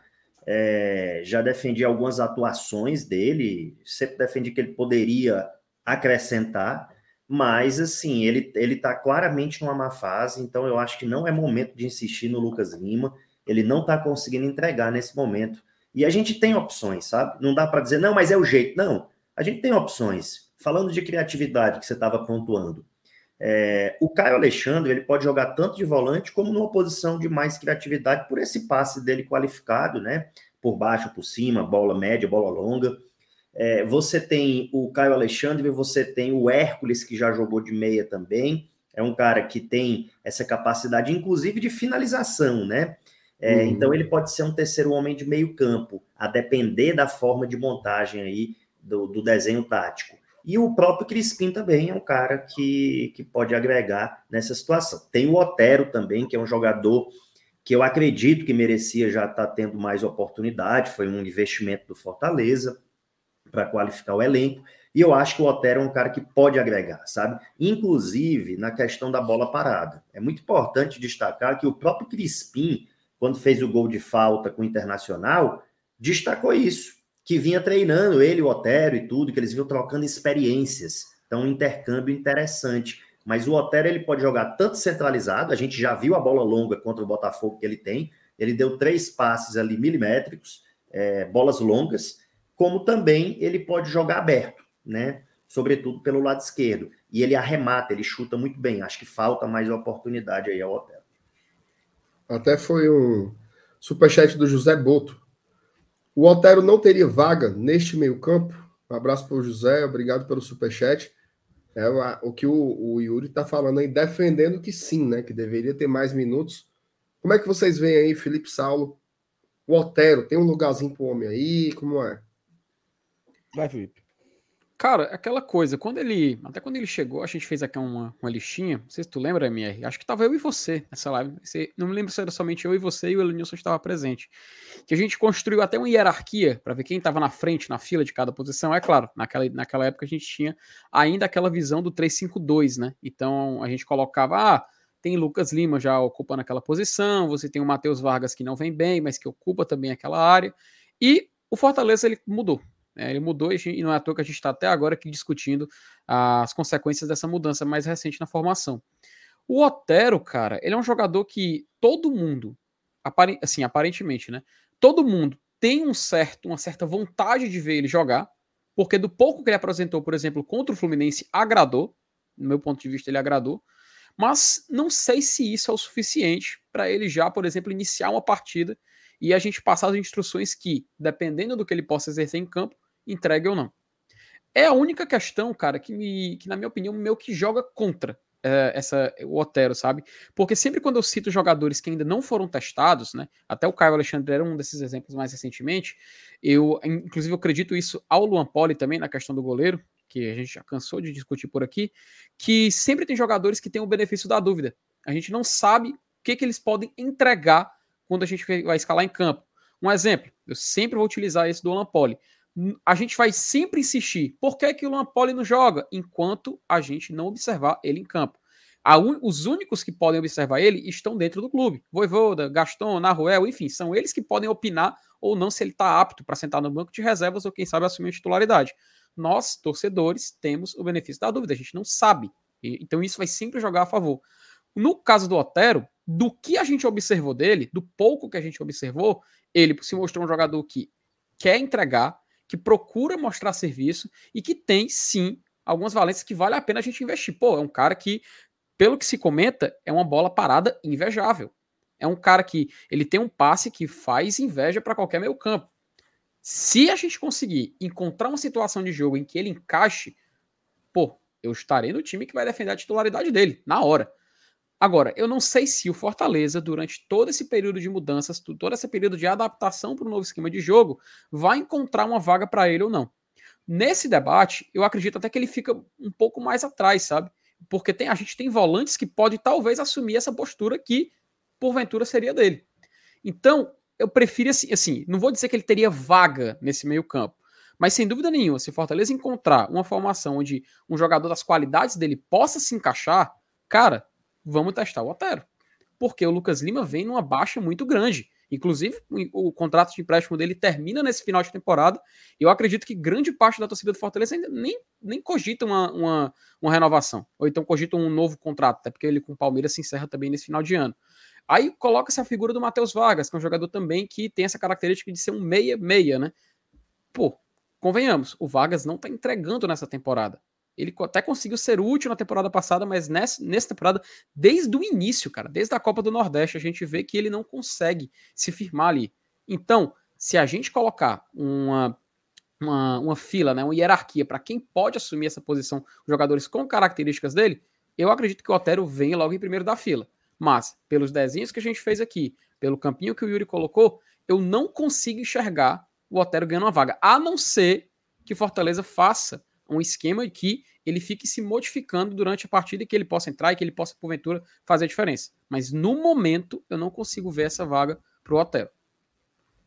Saulo, oh, o que, é que, você acha aí do nosso Pio Quiabo? Tem uma, uma, uma coisa, uma coisa que sei, o Yuri. Segunda-feira passada, tivemos aqui um debate amplo, sabe? Não foi acalorado, mas foi amplo a respeito de Juan Pablo Voivoda, né? Se renova, se não renova e tal, a gente pontuando os pontos positivos, pontos negativos. E uma coisa que nós pontuamos aqui como ponto negativo dele são as amarras, né, as suas convicções, talvez as escolhas erradas durante um jogo, as substituições sem muito sentido, né? Fecha, fecha esse, esse, esse tópico. O torcedor, ele gosta muito do cara que não tá jogando. Isso é um fato, né? Bom, assim, é, Diga aí um cara bem ruim que, que não entrava. Na história aí. Eu não vou, eu, a minha memória tá ruim hoje. Eu tô. Que não entrava mesmo. Que não entrava é, mesmo. Não, que não entrava e a torcida pedia. É o, ah. o, o, o, Maradona Vasquez lá. Pronto, Mariano Vasquez. Meu, bota o, bota o Vasquez pra jogar. O, o, Rogério não dá oportunidade. Porque bom é quem não tá jogando. Certo? Bom o é Santiago o Romero também. É, por que que não bota? Por que que bota o Derlei? Então, eu tenho um pouco de receio em relação ao, ao Otero por isso. Ó, o Caio, o Caio Alexandre jogou um tempo contra o Botafogo, de repente ele se tornou o Tony Kroos e tem que ser titular absoluto. É o titular, é ele. Não foi tão bem contra o Juventude. Contra o Botafogo, o Pedro Rocha entrou bem, é titular, matem o Robson, tira o Robson, bota o Pedro Rocha. Não foi tão bem contra o Fluminense. Então, eu tenho esse receio, né? Da, do, daquele que não está jogando é o que é o bom. Mas, voltando ao primeiro parágrafo, se ele vai tirar o Moisés para colocar o Lucas Lima, por que, que não bota o Otero? Né? Ó, tô ganhando de 1 a 0 Sem Vou dúvida. botar aqui o Otero para puxar contra-ataque. Eu não sei. O que é que o Lucas Lima iria entregar que o Otero não iria? Porque o Lucas Lima não é um cara de marcação, não é um cara de velocidade. Ele ia ter a posse de bola, mas nós já não tínhamos a posse de bola. Então não era melhor colocar o próprio Otero para ele correr feito doido e tentar ganhar um escanteio? Não sei, sabe? Então são as escolhas do Voivoda e assim, em vários momentos que ele utiliza uma peça completamente desnecessária ali e o Otero acaba que fica para trás, né? E aí você não consegue ver se o cara vai entregar ou não, porque as poucas oportunidades que o Otero teve, reta final contra o Fluminense da Copa do Brasil, entrou bem. É, eu não sei qual foi o jogo. O, o, próprio jogo contra o Botafogo. Sim. no desespero, a gente estava com cinco atacantes, né? O Otero entrou, ele conseguiu dar uma dinâmica, trocar passe, virar jogo. Então, eu acho que é um pouco disso, né? O técnico ele precisa também dar. Eu, eu não sei se o Otero seria o titular nesse, nesse meu campo, mas eu não sei porque eu não vi. Ao mesmo tempo, eu tenho o, o receio de não tornar o Otero a solução dos nossos problemas porque ele está fora mas ao mesmo tempo eu não sei. Porque eu acho que o Voivoda caberia, é, em, em, alguns momentos, ser o Otero para entrar e não ser o De Pietri. Seu, por exemplo, teve um jogo lá que a gente estava em tempo de morrer, que o, o, o De Pietri e o Vargas perderam dois gols seguidos. Acho que foi o clássico. Que eles ficaram viçando. Porra, Isso. Se fosse o Otero ali, por que, que, por que, que o Otero não entrou naquele jogo? Por que, que entrou o De Pietri, né? Que não consegue entregar mais nada. Então é isso. É, nesses momentos aí é onde se questiona as escolhas do Voivoda, né? Eu acho que, não sei, antes não tinha ninguém. Antes a escolha era, não, eu, ele colocou o Torres porque não tinha ninguém. Hoje tem. Hoje é, tem gente para entrar. Saulo, e, e, assim, cara, o, o Otero, as poucas vezes que ele entrou em campo, ele mostrou muita disposição, ele mostrou muita vontade, que era até uma dúvida, né? O Josa mesmo é, fazia uma crítica, ah, e tal, mas em alguns clubes ele foi bad boy. No Fortaleza, ele vem tendo bom comportamento, ele vem se dedicando nos treinos, ao que me consta, é, e ele vem mostrando vontade quando entra em campo. E nos poucos minutos que jogou, mostrou alguma qualidade. Então, isso cria uma expectativa legítima é, e mais concreta no torcedor de querer ver mais em campo. É, você falou muito bem de que o torcedor tem um pouco essa sedução pelo jogador que não entra, né? É, e claro, é aquela incerteza da descoberta, do, da interrogação. O David da hora é um pouco disso, né? A gente fica sem saber o que é o David da hora no Fortaleza, porque a gente não pôde ver em campo. É, mas o Otero ele entrou, pouco, mas entrou. E mostrou dentro de campo que poderia talvez jogar um pouco mais. Então cria sim essa expectativa legítima. O jogo que o Otero jogou mais foi esse do Botafogo, que o Fortaleza estava perdendo já por um placar considerável. Só entrou aí. Naquelas oportunidades que você entra, digamos que um pouco mais na boa, o time está ganhando e tal, está controlando o jogo, né? Então as coisas fluem um pouco melhor.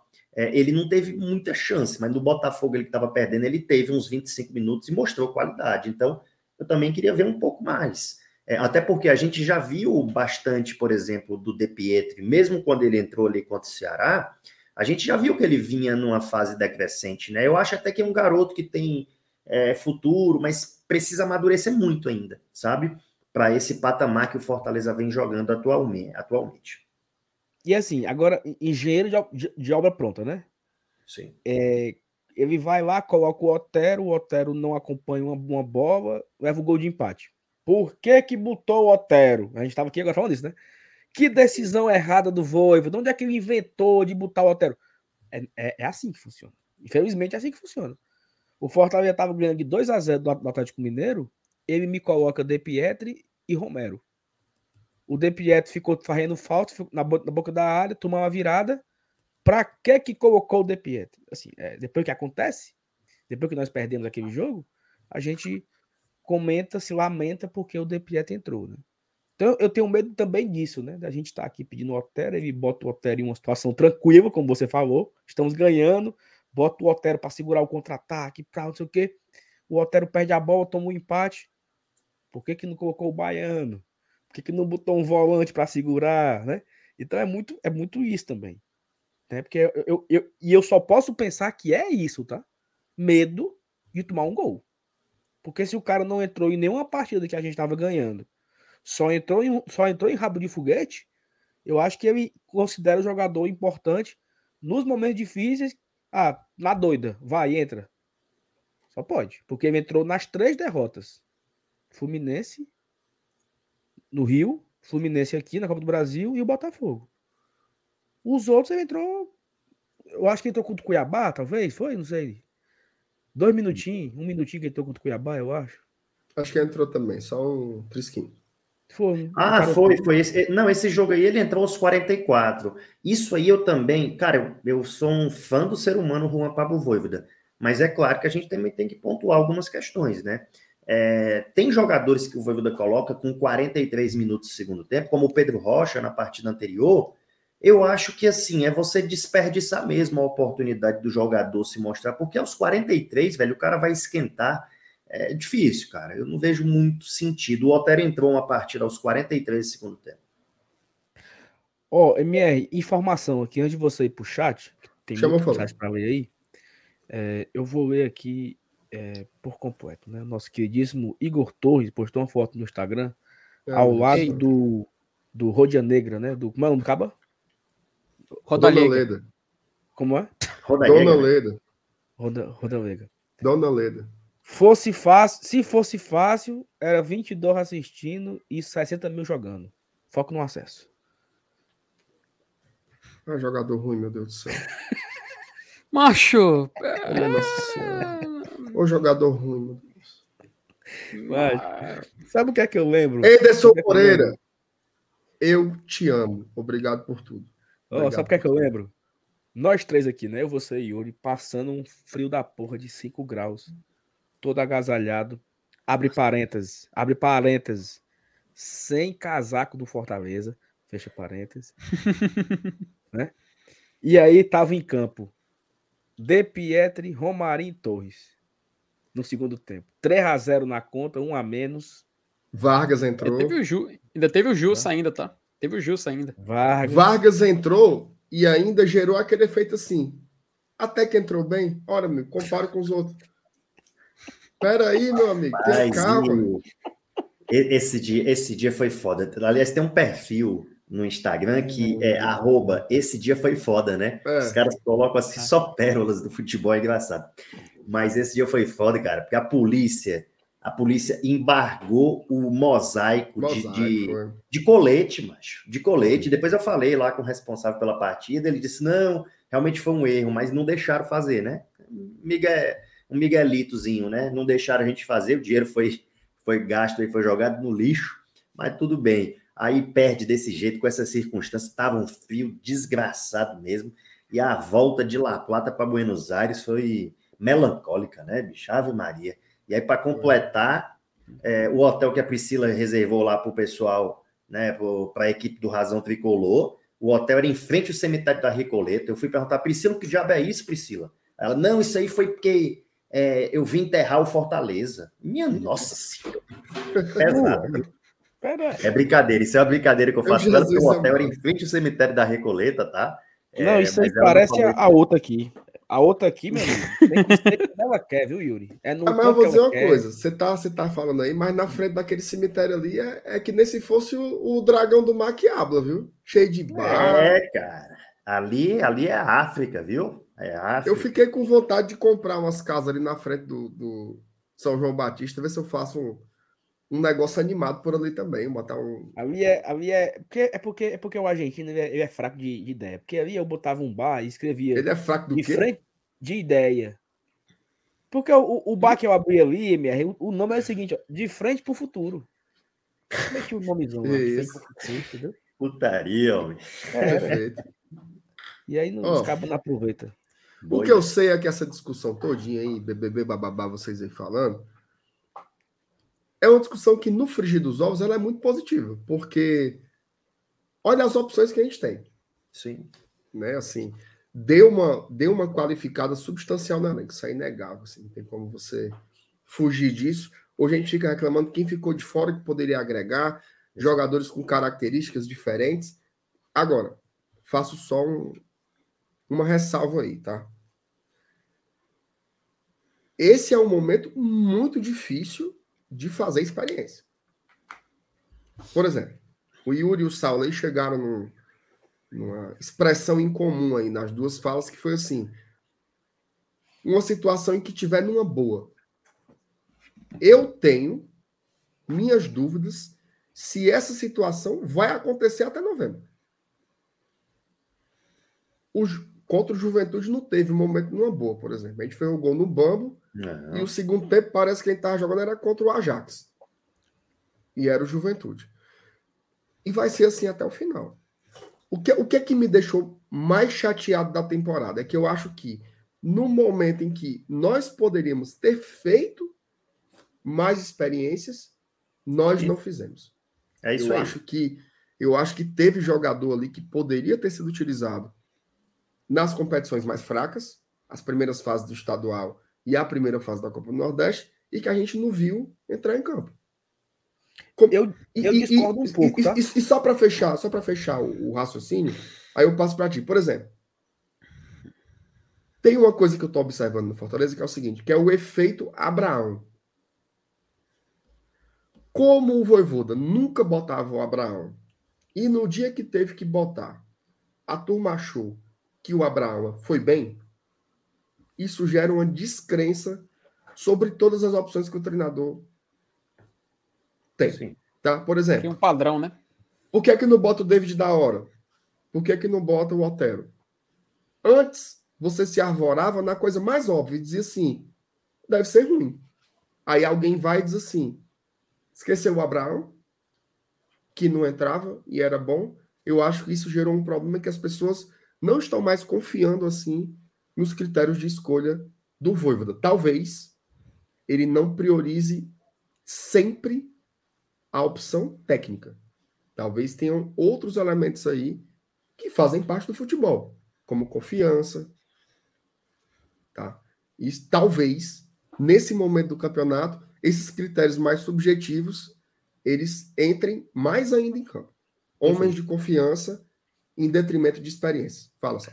Porque assim, é, quando eu não concordo com você fala que não era para ter, não era para ter feito experiências, eu acho que até fez, tá? Teve jogo contra o Botafogo da Paraíba que a zaga foi toda reserva. É, que jogou Bene, jogou Landázuri, Sebadios. O Tite jogou porque não tinha o, o Wagner Leonardo, né? Que não se, não, nunca, nunca jogou o Wagner Leonardo. É, ele testou. Ele usou muito o De Pietri e o Torres. É porque só tinham esses. Quem foi que não foi testado no começo do ano? Só o Abraão. O Hércules teve chance. O Hércules entrou contra o Pacajus, se firmou como titular. Jogou o Fortaleza estreia na Libertadores com o Hércules de titular, porque o Hércules conseguiu ganhar a vaga em campo. Mas, mas, assim, mas, ah, mas, mas não é isso, não, Saulo. Mas, mas eu não estou falando, não é de não ter colocado, é de não ter dado uma sequência. E Sabe eu acho que, que a sequência? Porque o torcedor não deixa. Porque o time não, o time não ganhou. Exatamente. É, o, o Fortaleza vai aquele jogo. Porque, porque esse jogo que você citou, Sala, é perfeito. O Fortaleza jogou bem contra o Botafogo da Paraíba? Jogou não.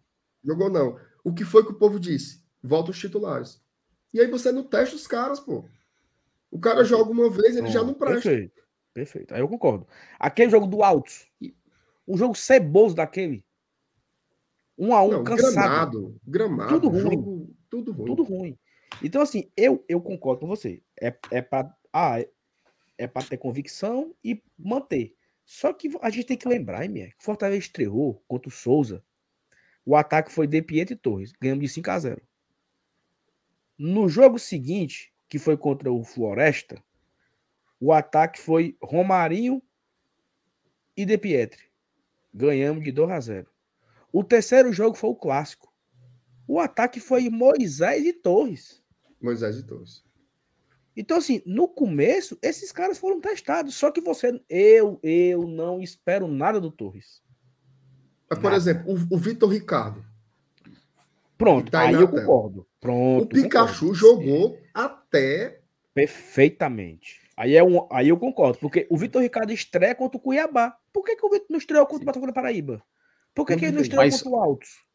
É, ó, esse, esse exemplo do Vitor Ricardo, eu lembro que a gente tratou muito dele aqui. Porque no final das contas, olha a visão que a gente tem dele. Cuiabá, jogo em casa, Fortaleza derrotado, e o jogo contra o, Bota, o Curitiba. Não, Curitiba. Na, não, no Curitiba. Ah, na, lá, Santa Cruz, ano passado, ele foi titular, aí o, o Anderson tirou no primeiro tempo. No intervalo. Ah, sim, sim. Mas assim, no, no recorte da era Voivoda, ele teve esses dois jogos, e foram duas derrotas, né? E sim. assim, convenhamos, realmente, a régua da, daquela ala direita do Fortaleza era muito alta para o que o Vitor Ricardo poderia entregar. Então, o Fortaleza real. Ah, e fora que a gente estava naquela época com o Pikachu ainda. Esse jogo contra o Coritiba foi antes do jogo contra o Estudiantes. Né?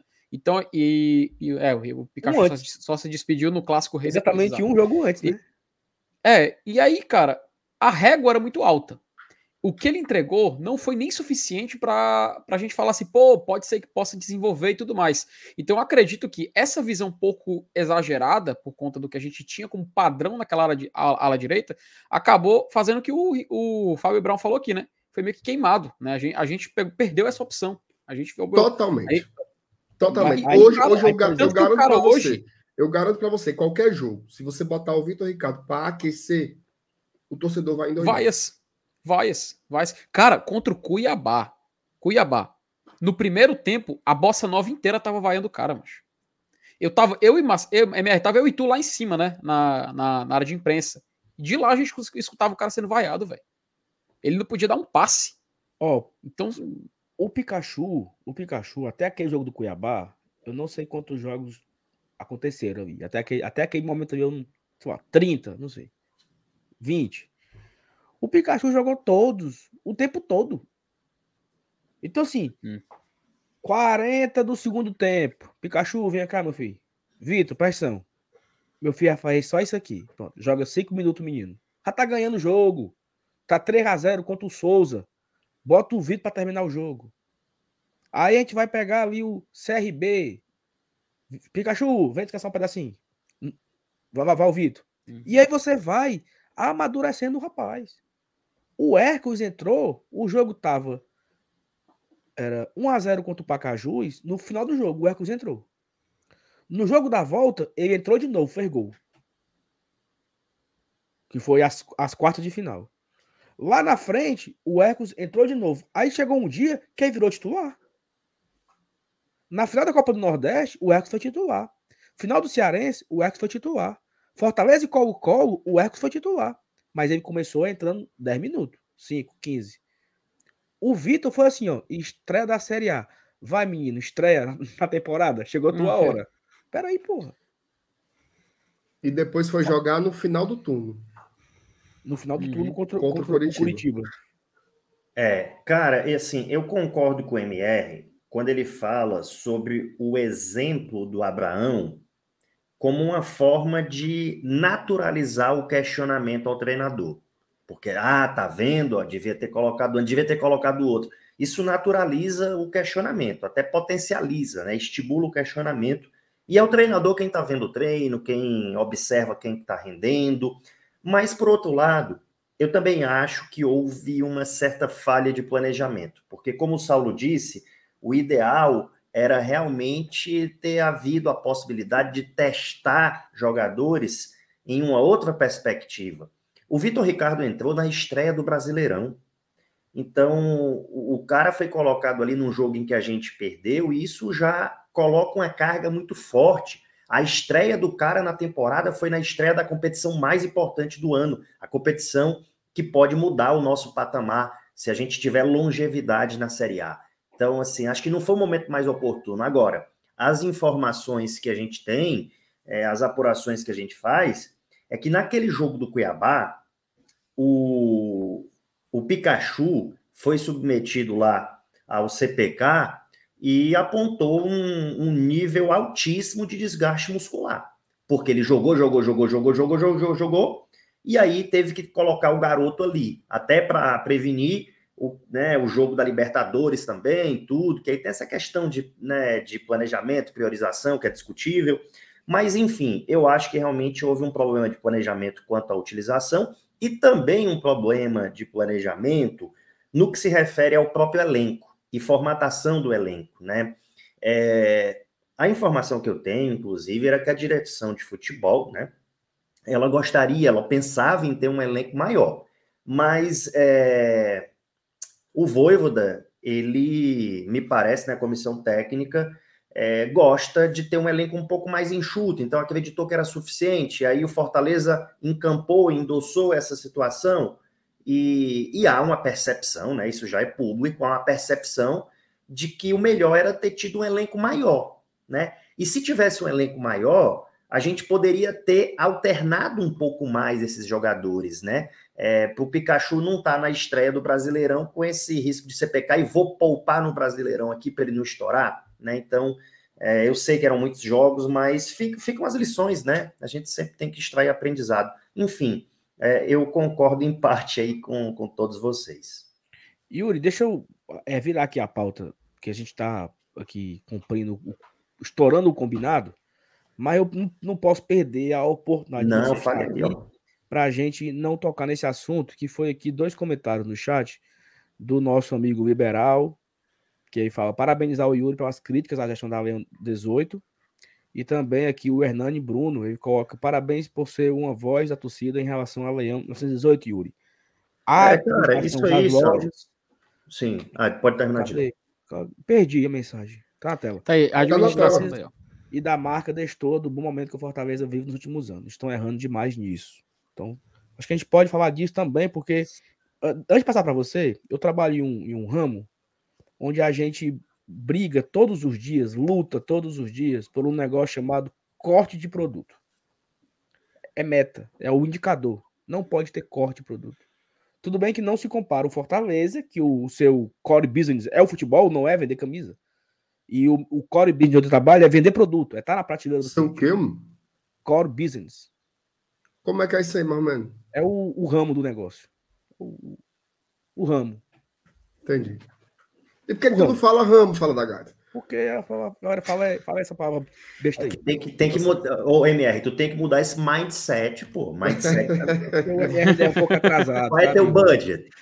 É, eu sou meio areado. Eu baixei o é, título hoje, eu me, me espantei com a tecnologia. E aí, e aí Yuri? o bicho matou. É, a gente sim, luta sim. muito lá. Vou até usar agora outra palavra, né? Que é o, o, o tal do feel rate, que é manter a entrega de produtos em dia, né? E me parece que isso no Fortaleza não faz muito sentido, sabe? Assim, é na casa do nem aí. Você lança a camisa Tradição 2022, que é a camisa que mais vende, e ela falta na loja. Eu não quero nem entrar na camisa do Dia dos Pais, não. Eu quero entrar na principal, no, no, no filezinho, que é a, a, a, a tradição. E a tradição falta. E a glória falta. E você lança a camisa da Copa do Nordeste, faz todo um marketing, faz todo um. conta uma história, vai lá em, vai lá em Cano Quebrado tirar foto, não sei o quê, faz toda uma. E a camisa falta com três dias. Então, assim, são coisas que eu não consigo entender. E eu não quero nem entrar também no outro mérito, que é assim: olha, o Fortaleza vai para a Argentina, né? Será que não seria legal a gente vender uns casacos? Seria legal, né? Vender umas toucas? Vender uns cachecol pra galera? Não não seria legal, não. Porque é muito caro, dá muito trabalho. Não vou querer, não. Mas assim, parece que é assim que funciona a, a gestão, a, a, leitura. Não conhece o público, não conhece o mercado, não conhece como funciona. Cara, o Fortaleza é dono, é dono da sua marca própria. Fez agora em setembro, há seis anos. Seis. Você já tem cinco natais de experiência, de histórico. Quantas camisas vendi em 2017? Mil. 2018, 12 mil. Em 2014 mil. Você tem uma história. Você tem um. Você consegue fazer o ano anterior. Quantas tradições eu vendi no ano anterior? 20 mil. Então, vou mandar fazer 25 mil. e vou dar para minhas vendedoras as metas para vender 25 mil camisas. É assim que funciona em qualquer bodega. Superar o ano anterior. Me projetar assim a partir do ano anterior e ser a mais, fazer melhor. É assim que funciona em qualquer empresa do ramo. Qualquer ramo do mundo é assim que funciona. Mas o Fortaleza ele não tem o histórico, ele não sabe quantas camisas ele vendeu, ele não, ele não sabe para quem vendeu, não sabe o tamanho, porque não sabe o que pedir. Porque se, cara, me parece ser muito simples. Eu tenho uma planilha de quantas camisas eu vendi em 2022, 50G, 80GG, 25PP, 45 Baby Look G, eu tenho um, um histórico. É só eu copiar e colar para esse ano, pô. Mas não, eu vou deixar faltar pro povo endoidar e para fazer a putaria nas redes sociais, porque eu gosto é da zoada. Só pode ser esse o objetivo. E para encerrar, é, teve um, parece, né? Parece não, teve uma orientação do Conselho Fiscal a respeito do enorme estoque que se tinha nas lojas. E estoque é dinheiro, né? Porque você comprou o produto e você estoca o produto. Então, no lugar de você é, tá com esse dinheiro pagando outra coisa, você está com o produto guardado na loja isso é prejuízo para o clube. Ótimo, é isso mesmo. E o Conselho Fiscal orientou, ó, evitem ter tanto estoque. Me parece, Yuri, que agora esse é o argumento. Não vamos comprar muito para não gerar estoque. E estoque é prejuízo. Só que você tem estoque porque você mal você se planeja errado. A camisa do, do, dia, do dia dos pais, ela foi um sucesso. Vendeu duas mil camisas. Aí mandaram fazer mais. Quando a camisa chegar 90 dias depois, ninguém quer mais. Aí fica parado no estoque porque a estratégia foi errada. Se venderam duas mil camisas, se, se fossem três mil, tinham vendido as três mil. Mas não, venderam duas mil, encomendaram mais mil. Chega com 90 dias, passou o hype, ninguém quer mais não. Já passou. Aí vão ficar lá mil camisas no estoque. E, e entra o argumento do controle fiscal. É isso. É por isso que é, é por isso que gera o estoque. Porque você comprou errado na primeira vez. Porque você geriu errado. Porque você não sabe para quem você vende. Porque você não conhece o seu público consumidor, você não conhece o cliente, você não conhece, você não conhece. O Fortaleza tem seis anos de experiência numa marca própria e ele não conhece o seu cliente hoje, seis anos depois. Ponto.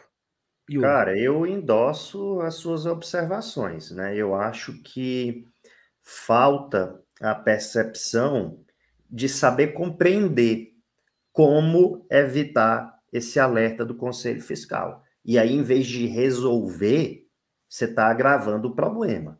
Perfeito. É, então, assim, concordo demais com a sua observação e é preciso deixar bem claro, sabe, pessoal? É, alguém até tweetou nesse sentido, eu não lembro o nome do rapaz, se alguém souber para dar os créditos, pode falar depois aí no chat.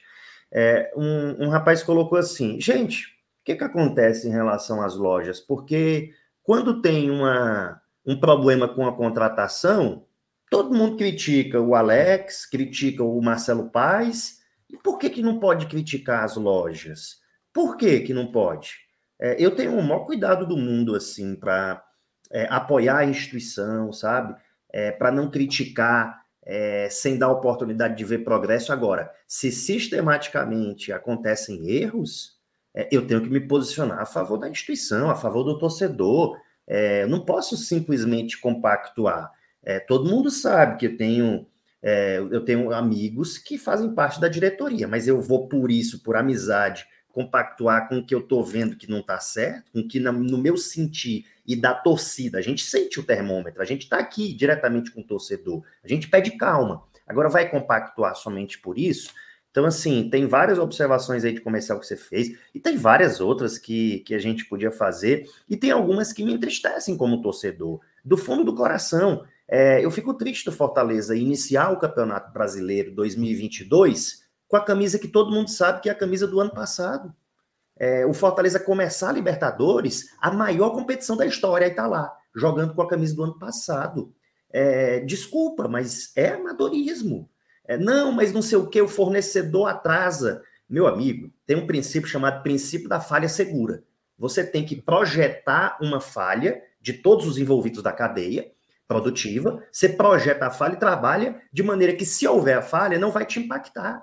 Então, é preciso profissionalizar nesse sentido e acho que tem que ter maturidade de saber receber a crítica, sabe? É, todo mundo, a gente está falando de um clube de massa.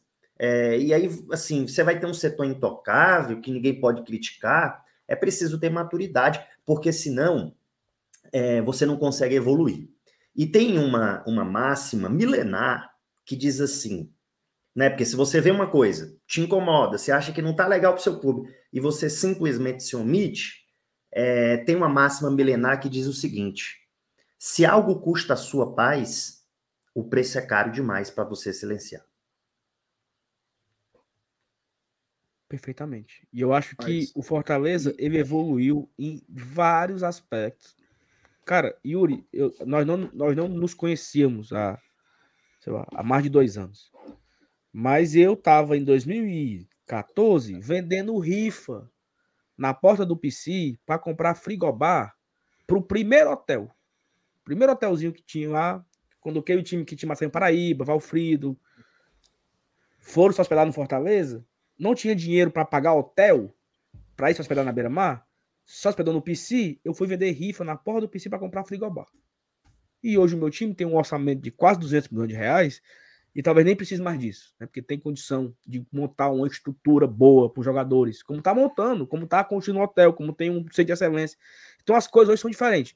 É inadmissível esse mesmo time ser tão amador com a sua gestão de lojas e produtos e marca. É inadmissível. E, sa e sabe por que, que se confia? Sabe por que, que não muda nada? Porque o torcedor, ele é o consumidor dos sonhos de qualquer, qualquer é. empresa sabe? É o consumidor dos sonhos, porque o torcedor, a gente sabe, o, torcedor é gado, né, cara? O Fortaleza, ele pode tratar o mal o torcedor da forma que ele quiser, ele pode atrasar a entrega de produto, ele pode não ter o produto que a gente procura. Você pode chegar numa loja do Fortaleza querendo, nossa, que loja linda, e tem a droga de um. Cara, sério, é, a loja do shopping. É, é, claro que eu tô me referindo à loja do Iguatemi, que agora tem um pilar bem na frente da loja, enfim, mas isso é o, caso à parte. E assim, a gente não vai deixar de comprar produto do Fortaleza se a gente for maltratado na hora de consumir um produto. Se faltar a camisa hoje, não é como se, por exemplo, eu vou numa loja de roupas e, ah, eu tô procurando aqui uma camisa azul. Aí o cara, ah, não tem camisa azul. Beleza, vou em outra. Vou lá, vou na concorrente e compro. Não tem como torcedor ir na concorrência, ou seja, na loja de uma equipe rival, e você adquirir o produto. Por quê? Porque a gente é torcedor, cara. FT. No, o, o, hum. cara compra, o cara compra uma camisa, porque agora não tá tendo mais isso. Mas o cara comprava uma camisa na fadídica pré-venda para receber hum. com 80 dias. o cara ia lá, o cara não sabe qual é a camisa. O cara, Yuri, isso é absurdo. O cara não sabe como é a camisa. O cara sabe que vai ser tricolor, as listras, mas não sabe se é igual a pó ou se é listra fina. O cara não sabe. Pré-venda. Pré-venda, 189 reais. O cara passa no cartão em quatro vezes. Data de recebimento, 60 dias. Passado os 60 dias, você tem que ir na loja buscar. Nem para mandar um motoboy deixar para você. Você vai na loja. Você chega na loja, quem está comprando na hora recebe, a sua não está lá ainda. Não, a, a sua está aqui não. E esse pessoal, não, estão comprando agora. E para que que eu fui idiota e comprei, meu Deus, há dois meses atrás? Para ajudar, né? Então, assim, uhum. não é uma cor de hoje, sabe? Isso, esse relato que eu tô dando aqui é o relato de 2020. Aconteceu comigo isso em 2020. Eu comprei a camisa na pré-venda no meio de uma pandemia. E eu fui buscar e a minha camisa não estava lá para pegar. Não, a tua camisa está no PC ainda porque é, é raro a distribuição e não está aqui não. Então, porra, bicho. É, cara, eu sou um colecionador de camisas, né? É, tem tantos outros aí muito mais antigos, o Gildo, um dos maiores colecionistas, o Tobias, também um dos maiores colecionistas. É, mas assim, eu coleciono, então, como o FT disse, assim, é, é um consumo, é, cara, é um público muito fácil, né? Porque você não vai, ah, não, é, não venderam a camisa, não deram oportunidade para eu comprar, então eu vou mudar de time. Isso não vai acontecer, né? Você, você muda de, de quase tudo, mas de time não. É, então, assim, é um público muito fácil para você ter tanta dificuldade, sabe? Eu sei que tem as dificuldades também, é, mas você não atender esse público, né, é uma coisa incompreensível. A Priscila Moreira, por exemplo, ela comprou a camisa dela do, do Brasil, né, do Fortaleza, alusiva ao Brasil, da seleção, Ela, ela, comprou na loja aqui do, do Marcos Fábio, na Arena Leão Aldeota, porque ela não conseguiu comprar na Leão 1918. Eu comprei agora, ontem, alguém deu a dica lá no Psicodélico, eu comprei lá na Foot Fanatics. Consegui comprar mais cara, 230 reais, sei lá, é, mas Martinha. consegui comprar. É, agora, para você ver, nós somos pessoas que estamos atentos, né? Então, saiu, a gente se movimenta e tal, procura um jeito. Então, você imagina, se faltou até para a gente, você imagina a vastidão de pessoas. Eu consegui comprar do Dia dos Pais, mas tem trocentas pessoas que queriam tanto aquela camisa. Aliás, um, cara, como é que a pessoa pode imaginar que não faria sucesso uma camisa que é alusiva ao, razão ao canal tão belo? Ao canal tão belo. Inclusive, essa da seleção aí não tinha acabado no dia, mas já não tinha tamanhos. Tinham vários tamanhos, já estavam uhum. faltando. Na manhã, na manhã do dia em que começou a vender. Então, assim, tem algo bem errado aí, né? Agora sim, ó, vamos cumprir aí o, o, o, combinado. A Priscila e o Josa já começaram lá no Razão. É, Yuri, vamos indo, que aí o Saulo e o Felipe encerram por aqui. E eles também têm que ler algumas mensagens que estão favoritadas, tem até um superchat. Quando a galera terminar aqui, eles vão lá por razão tricolor que a gente, a gente continua a, a resenha por lá, beleza? Tocam aí vocês e agradecer ao Yuri, né? Agradecer demais ao Yuri pela presença. Venha mais vezes, tá? O debate foi muito bom. Uhum. Vários pontos aí. Essa, essa história da, da, das lojas aí. Você foi um dos que teve coragem, né? De levar o, o, o debate para o endereço certo. Acho que foi muito bom. Não à toa teve a repercussão toda aí da torcida. A turma tem falado muito sobre o vídeo, ok? Exato. Obrigado, obrigado aí pela, pelo convite aí, MR, FT, Saulo. É, obrigado aí a nossa matriarca também, Thaís, né, que está assistindo à distância hoje. É devidamente justificado, viu? Já deixo aqui, já aproveito a oportunidade para deixar os parabéns. Vocês sabem de quem, né? Amanhã, daqui a poucas horas, aliás, é, assim, é uma data muito representativa, porque é aniversário daquela que colocou a matriarca aqui do GT no mundo, né? Da sua mamãe. Então, já deixo aí registrados meus ah. parabéns. Muitas felicidades hoje, amanhã, né? E sempre. É, muita paz, saúde e felicidades, tá? Mas e... isso é uma enrolada, isso é uma enrolada muito grande, viu, Yuri? Porque o aniversário da Thaís é a, da mãe da Thaís é amanhã e ela pediu cinco dias de folga essa semana. Eu não consegui entender. É, assim, se você der uma passeada ali, ó, é. dá, dá uma passeadinha aqui, ó, na, na CLT, viu, Thaís? Ó, CLT. CLT é organizada aqui. Não, a gente, a gente não trabalha com isso aí aqui, não. Aqui é, é, é Rapaz, eu fiquei sabendo que você tem FGTS, gordinho, viu? Gordinho. Mas lá no artigo 473 não tem esses dias aí por, por aniversário da, da mãe, não, viu, Thaís? Não, ela só vai trabalhar quarta-feira essa semana. É uma semana mais curta, né? Porque domingo é eleição, não tem jogo e também não tem live. É uma semana curta. Ela vai trabalhar só quarta-feira. Jogo do Flamengo. Só. E achando ruim. Cara, Rapaz, pior que eu fui conferir. Eu preciso de uma vaguinha pior, dessa aqui, viu? Pior que eu fui conferir aqui na escala, tá? Realmente, vocês têm razão. E, Cinco dias. E reclamando. E reclamando, reclamando. Peraí, não, porque tem que chegar cedo na arena, porque tem não sei o quê, tem que subir as escadas com equipamento. Mas é isso, Pô. Deus está vendo.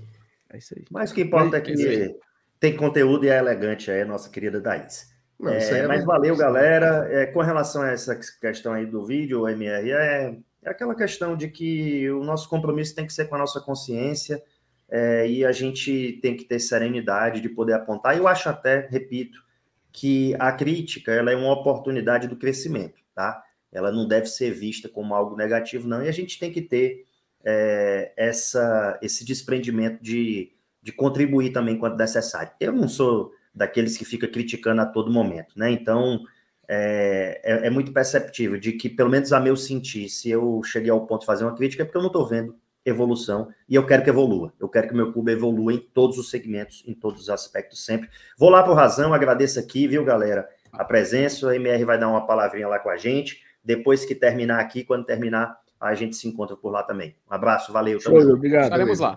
Saindo daqui, vamos Obrigado, viu? Cheiro, tchau, tchau. Valeu. E vamos ler aqui as mensagens, né, Saulo, para a gente poder chegar aqui nessa reta final, né, para a gente poder encerrar. É... O Samuel Souza, até ele falou assim: rapaz, o Saulo Alves está diferente. Ah, fazendo referência. Isso foi no começo da live, tá? É quase mais de uma hora da mensagem do Samuel passou direto. É, os Lucas Lira, né, de ele falou o seguinte: rapaz, eu acho que ah, eu acho que o MR não deu vazão no superchat. Ah, não, deu, deu, deu. Ele fala, galera especulando Pedro Rocha, Hércules, Romero, mas amanhã é Romarinho, nem adianta se enganar. Basicamente, que, amanhã tem campinho. Ainda bem que isso é quarta, né, Lucas? Ah, Maria, dá tempo. Dá tempo homem desistir. Talvez amanhã fosse o Romarinho. Dá tempo pra ele desistir pra quarta, né? Botar outro. Ave Maria. O Tarcísio, rapaz, até ele, né? Então, MR, cometa o crime de tirar o ex-jogador do time titular, colocando Brits na esquerda. Ih, o MR foi embora, nem vai poder se defender, Tarcísio. Mas quando ele voltar, você manda essa pergunta para ele. Ideraldo Matos, boa noite, Sasha. É, boa noite, Sasha, Carlos Alexandre e Hércules para volância. Tá aí a sugestão do nosso querido Ideraldo Matos. Um abraço para você, meu querido. O Matheus Fortaleza, manda salve aí, uma salve para você, Matheus Fortaleza. Muito boa noite, cara. Fique à vontade. O Pedro Brasil, né? Provável Flamengo, segundo Vene Casagrande. Santos Rodinei, Davi Luiz, Léo Pereira e Felipe Luiz. João Gomes, Thiago Maia, Vitor Hugo, Matheus França, Gabigol e Mateusão. Peterson também é opção na área. Pesadinho, né, Saulo? Pesadinho, né? O, o time do nosso querido. Né, amanhã, do... amanhã não fazer aqui o, o campinho, né? O, o, o pré-jogo valendo mesmo amanhã. E uhum. aí vamos debater sobre todas essas situações aqui do Flamengo. Mas assim, ah, 10 reserva. Meu amigo, olha as, os reserva. Tudo bem. Ele tem aí uhum. do meio para frente, né? Ali, é, Vitor Hugo, Matheus França e Mateusão, ou esse Peterson, são três meninos da base ali, né? Que tem poucas oportunidades. Porque se o time normal, ele iria do João Gomes, aí vinha Everton Ribeiro, Arrascaeta, Pedro, Gabigol. Então, assim, era um, era um time bem mais forte. Aí no banco, Cebolinha e. É, Cebolinha e Marinho no banco. No lugar do Thiago Maia, você coloca o Vidal, que também não tá jogando. Então, assim, uhum. era um time bem mais forte. Mas ainda é um grande time, né? Não é garapa, não é moleza. Do meio para trás aí, cara, ó, do João Gomes para trás, são todos titulares. Verdade. Só o Rodrigo Caio e o Varela, né? Que estão Estão de fora o resto? É, mas, mas o Rodrigo Caio, ele tá com. Ele, ele tem um, um, um, problema na alma dele, né? Porque ele é doente há 50 anos. O rapaz que não fica bom. Né? Esse naipe. E aí você tem aí Santos, Rodinei, Davi Luiz, o Pereira, Felipe e João Gomes. São todos titulares. E o. Gabigol. Uhum. Então, mesmo com 10 desfalques, você tem aí seis titulares. Os cinco Sim. titulares que completariam esse time seria Everton Ribeiro 1, um, Vidal 2, Arrascaeta 3, o Pedro. E quem seria o outro? Seria o Pulga, será? Pulgar? É, Eric Pulgar, talvez, é. Talvez. É. Porque Cebolinha e Marinho estão mais como opções, né, atualmente. Isso. Pois é, então amanhã, amanhã vai dar para vai dar para especular bem, viu, Pedro? A gente vai trazer as informações aqui desse, desse Flamengo, como ele vem, e a gente pode dar com mais exatidão. O Cássio, ele diz o seguinte: boa noite, soube que teria Yuri Pinheiro na live e vim assistir. Já me inscrevi, já me inscrevi e deixei o like. Peraí, Cássio, tu não era inscrito do GT, não, é, macho? Explica direito, mano. Peraí, meu amigo, faça isso com a gente, não. Brincadeira, um abraço para você, meu querido? O Rafael Hatz, ele mandou um superchat e diz o seguinte: boa noite, senhores. Na opinião de vocês, voltamos a uma fase e o gás acabou ou apenas a infelicidade depois das cinco vitórias? Saulo. Rafael, eu estava conversando com um amigo que torce Ceará sobre sobre cada jogo, né? Sobre os três jogos que nós não vencemos depois dos cinco. E aí é curioso como tudo é contexto, né? Ah, não, eu tava sendo com o Catas Fortaleza, na verdade. Tava conversando com o Evangelista ontem, Evangelista Torquato, na hora do almoço, a gente conversando no almoço ontem. Uhum. Sal, será que não foi salto alto contra o Botafogo? Será que não foi muito away na semana? Aí eu falei assim, macho, o Romarinho perdeu um gol com 12 segundos que mudaria toda a partida. 12 segundos, o Romarinho perdeu um gol. Era 1 a 0 ali e é, era outro jogo. Talvez o Fortaleza impulsionado para a torcida naquele momento, ganhando de 1 a 0 com menos de um minuto, fizesse o 2 a 0 rapidamente. O jogo era outro. Contra o Fluminense no Rio, o Sacha perdeu um gol com um minuto. Fortaleza pressionou o Fluminense, recupera a bola no ataque, o Sacha não conseguiu fazer o gol. Talvez até não, não ganhasse o Fluminense, mas o jogo seria outro. Contra o Juventude, mesmo não jogando bem, o Robson teve a bola do 2 a 0 O Robson teve o gol aberto para ele acertar no gol e fazer um 2 a 0 Então, ou seja, cada jogo tem o seu contexto. Né? Jogando mal contra o Botafogo, Juventude, jogando bem contra o Fluminense, fizemos um ponto em três jogos. Mas em cada partida teve um detalhe que mudou a história do jogo. Então eu não, eu não, eu não, não, eu não quero olhar ainda que acabou o gás. Eu acho que ainda dá. Né? Acho que o gás aí vai voltar ainda. Mas tivemos aí, eu, eu julgaria, sei lá, três infelicidades nesses três jogos para mudar o contexto da partida inteira. Né? Imagina só se Fortaleza abre para cá com o Romarinho contra o Botafogo, abre para cá com o Sacha contra o Fluminense e o Robson faz aquele gol de cobertura ali, que o gol estava aberto. Poderíamos estar falando aqui de talvez de sete pontos, nove pontos nesses três jogos, né? Ou sete, ganhava do Botafogo, empatava do Fluminense, ganhava do Juventude. Seis pontos a mais, estaríamos com 37 pontos. Era outro cenário, né? Era outra história. Então é, o futebol é feito de detalhes. O Fortaleza ganhou do Cuiabá com um passe do Benevenuto da zaga. Ele acha o Robson e o Robson chuta por cima do Walter. Um detalhe assim, ó, um, né? Um detalhe. O Cuiabá teve uma bola de empatar o jogo e o, e o, o Fernando Miguel conseguiu botar para escanteio. Contra o Internacional, o Fortaleza perdendo, o Fortaleza com um a menos, o Crispim acha um, uma cobrança de falta. No Clássico Rei, o Peixoto perdeu um gol dentro da área incrível de cabeça que era para ter feito 1 a 0 ali. E eles perderam, talvez a bola do jogo deles, do Ceará, foi esse jogo do, do Peixoto. Ele perdeu um gol dentro da pequena área de cabeça. O Fortaleza foi lá e fez 1 a 0 Então, o futebol ele tem isso nas vitórias e nas derrotas. É natural, né? O Fortaleza amassou o Corinthians no primeiro turno. Foi para o intervalo 0 a 0 o Justa fez um gol contra. Né? O, o, uhum. o, o, Fortaleza conseguiu se impor contra o Flamengo no Maracanã. Tava naquele embate. Um, um ponto tá bom, o Flamengo em cima, num contra-ataque, o Fortaleza arrumou e foi o gol da vitória. Então, assim, o jogo é feito de detalhes.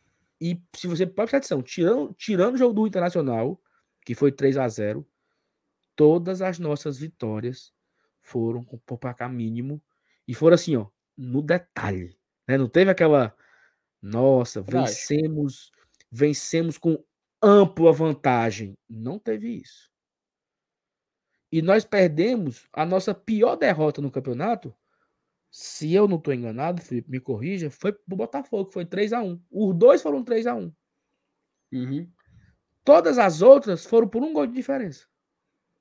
1 a 0 pro Cuiabá, 1 a 0 pro Corinthians. 1 a 0 Fluminense, 1 a 0 pro Ceará.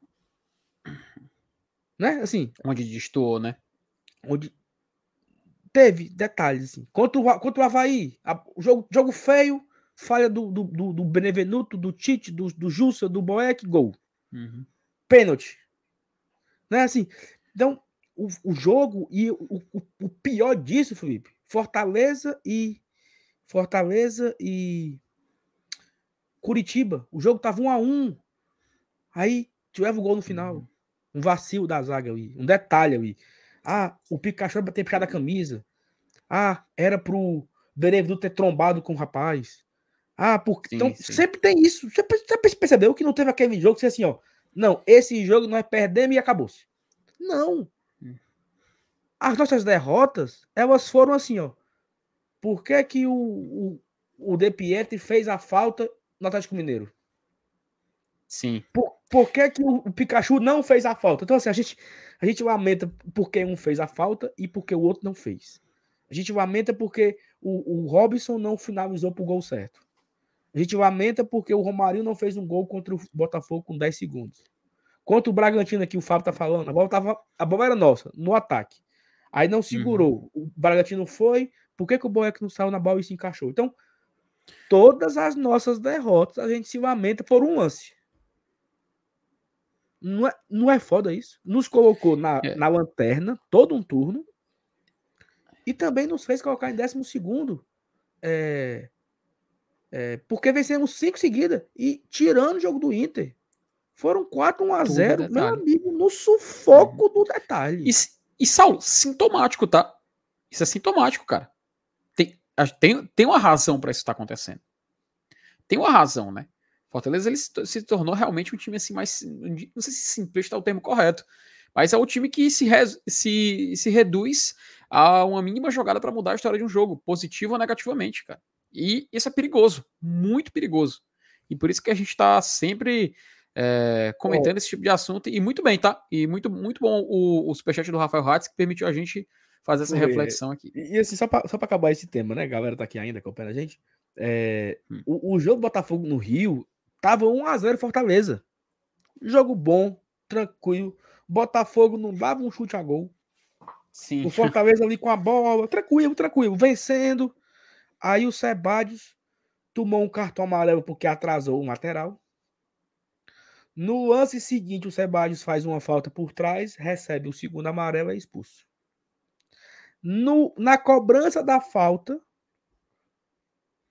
teve um desvio, não sei o que, o Boeck olhou pro bandeirinha pedindo impedimento, quando ele volta, gol, 1 um a 1 um. Vai pro intervalo, Fortaleza perdendo de 1 um a 1 e com um a menos. 44 minutos do segundo tempo, o Crispim fez uma falta no Patrick de Paula fora da área. O Patrick de Paula bate, a bola desvia, 2 a 1 Não foi assim a história do jogo? Hum. E no final tomamos ainda um 3 a 1 Mas, ó, se o Sebade não fosse expulso, né? Se o Sebade não bate o lateral é. direitinho. Se o juiz não fosse mau caráter, vagabundo, para dar um cartão no, lateral. E, isso adoece o torcedor, macho. Adoece o torcedor. Adoece o torcedor, bicho. Qual, me diga aí, Felipe, qual foi a derrota que o Fortaleza tomou um vareio de bola? Mas foi, não teve nenhum 4x0. Não teve, não teve. Não teve, não. No, no clássico, é... né? Ficamos com um a menos desde os 15 minutos. O Ceará deu um chute a gol. Que foi uhum. o, o, chute do Kleber um calcanhar que o Vina achou, uma ótima assistência, não tô aqui, não vou desmerecer, mas foi no, no único momento que ele conseguiu furar a zaga, ele uhum. deu um uhum. calcanhar, o Kleber foi 1 a 0 o jogo acabou. O Ceará isso, não fez isso, mais nada no segundo tempo. É, isso na temporada, isso na Série A, se a gente lembrar da temporada, teve o 3 a 0 dos estu, do Estudiantes, mas que ainda assim a gente pode colocar isso, a expulsão do Pikachu, a falha do Boeck, que entregou a bola no pé do, do adversário também teve vários momentos que o Fortaleza foi, tipo, crucial para sair derrotado naquele jogo. Realmente não, não, não, teve aquele jogo que o Fortaleza foi, tipo, humilhado. Vou dar um exemplo, tá? Atlético Goianiense ano passado, Flamengo ano passado, Ceará ano passado, onde o Fortaleza perfeito. realmente foi mal, entendeu? Perfeito, perfeito. Esse ano, o, a única o, vez que eu me recordo é essa, que é porque o, o Fortaleza, Fortaleza pediu para ser assim. O Fortaleza de 2019 ele já estreia levando uma paga do Palmeiras. Isso, isso. O Fortaleza de 2020, ele leva 3 a 0 de um bocado de gente, perdeu de 4 Palmeiras. Pro Bahia, quatro, aqui, 4 Bahia. Então, uhum. tivemos essas, essas lapadinhas nesses anos. Mas esse ano não. E, eu, e o Paulo Sérgio falou que não existe si no futebol. Eu sei, mano. Tô falando, não, tô falando, não tô falando se não. Eu tô falando que não, não tivemos, nessa temporada, uma, uma derrota assim, humilhante. A Paz de Fortaleza tomou um vareio de bola. Foi assim um negócio.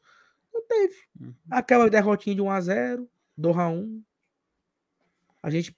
Ó, o, o Alberto aqui trouxe outro. O jogo tava 1 a 1 o Pikachu perdeu o pênalti contra o Inter, lá em Porto Alegre.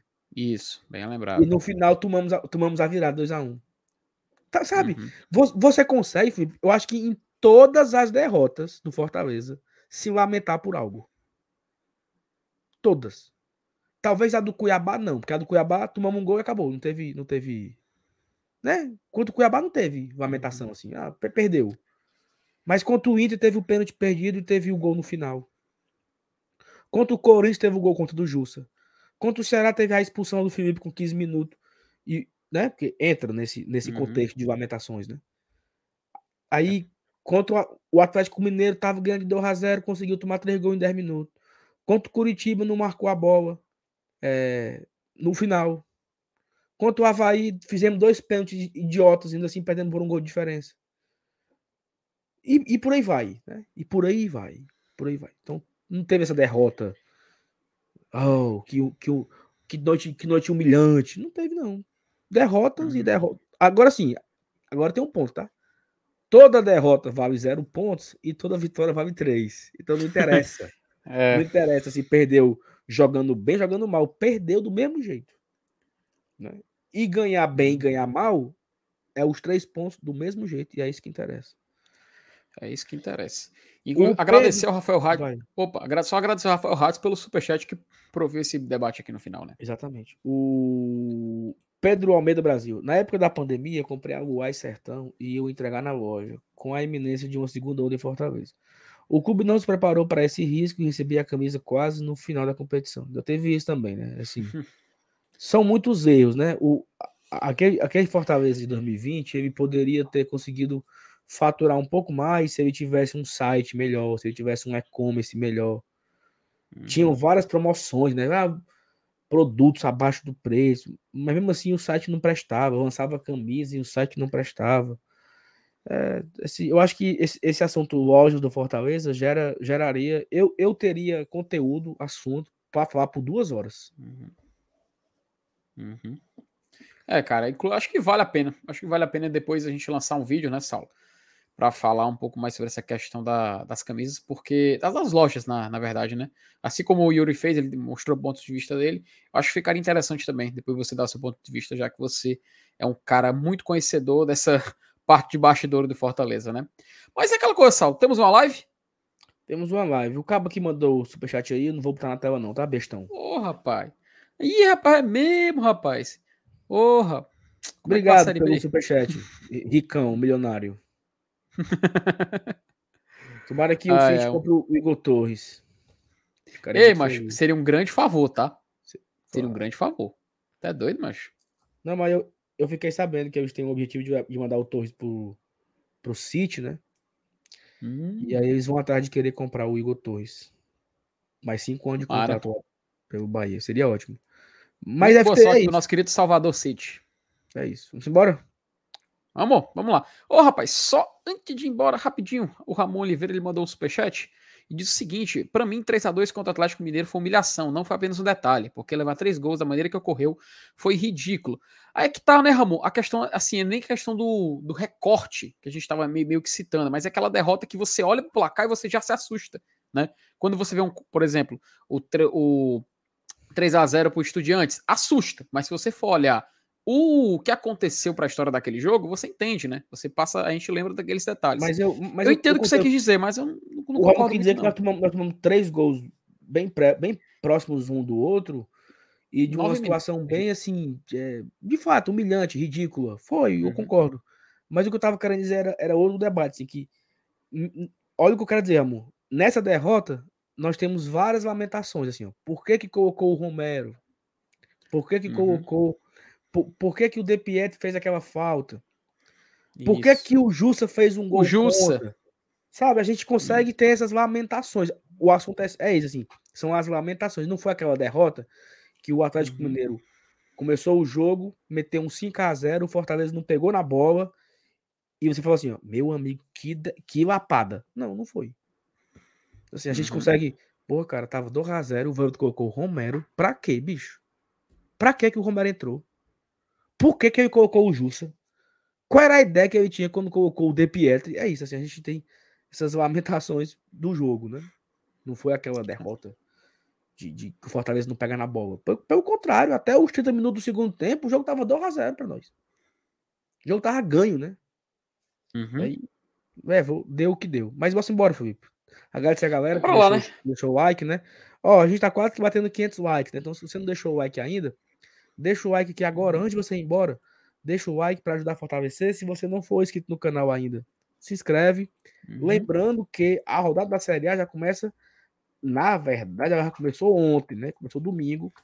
O nosso Tricas, ele já Opa. começou com tudo, ajudou o Fortaleza, né? Meteu ali uma, uma lapadinha no Havaí. Então, já começou bem a rodada. Uhum.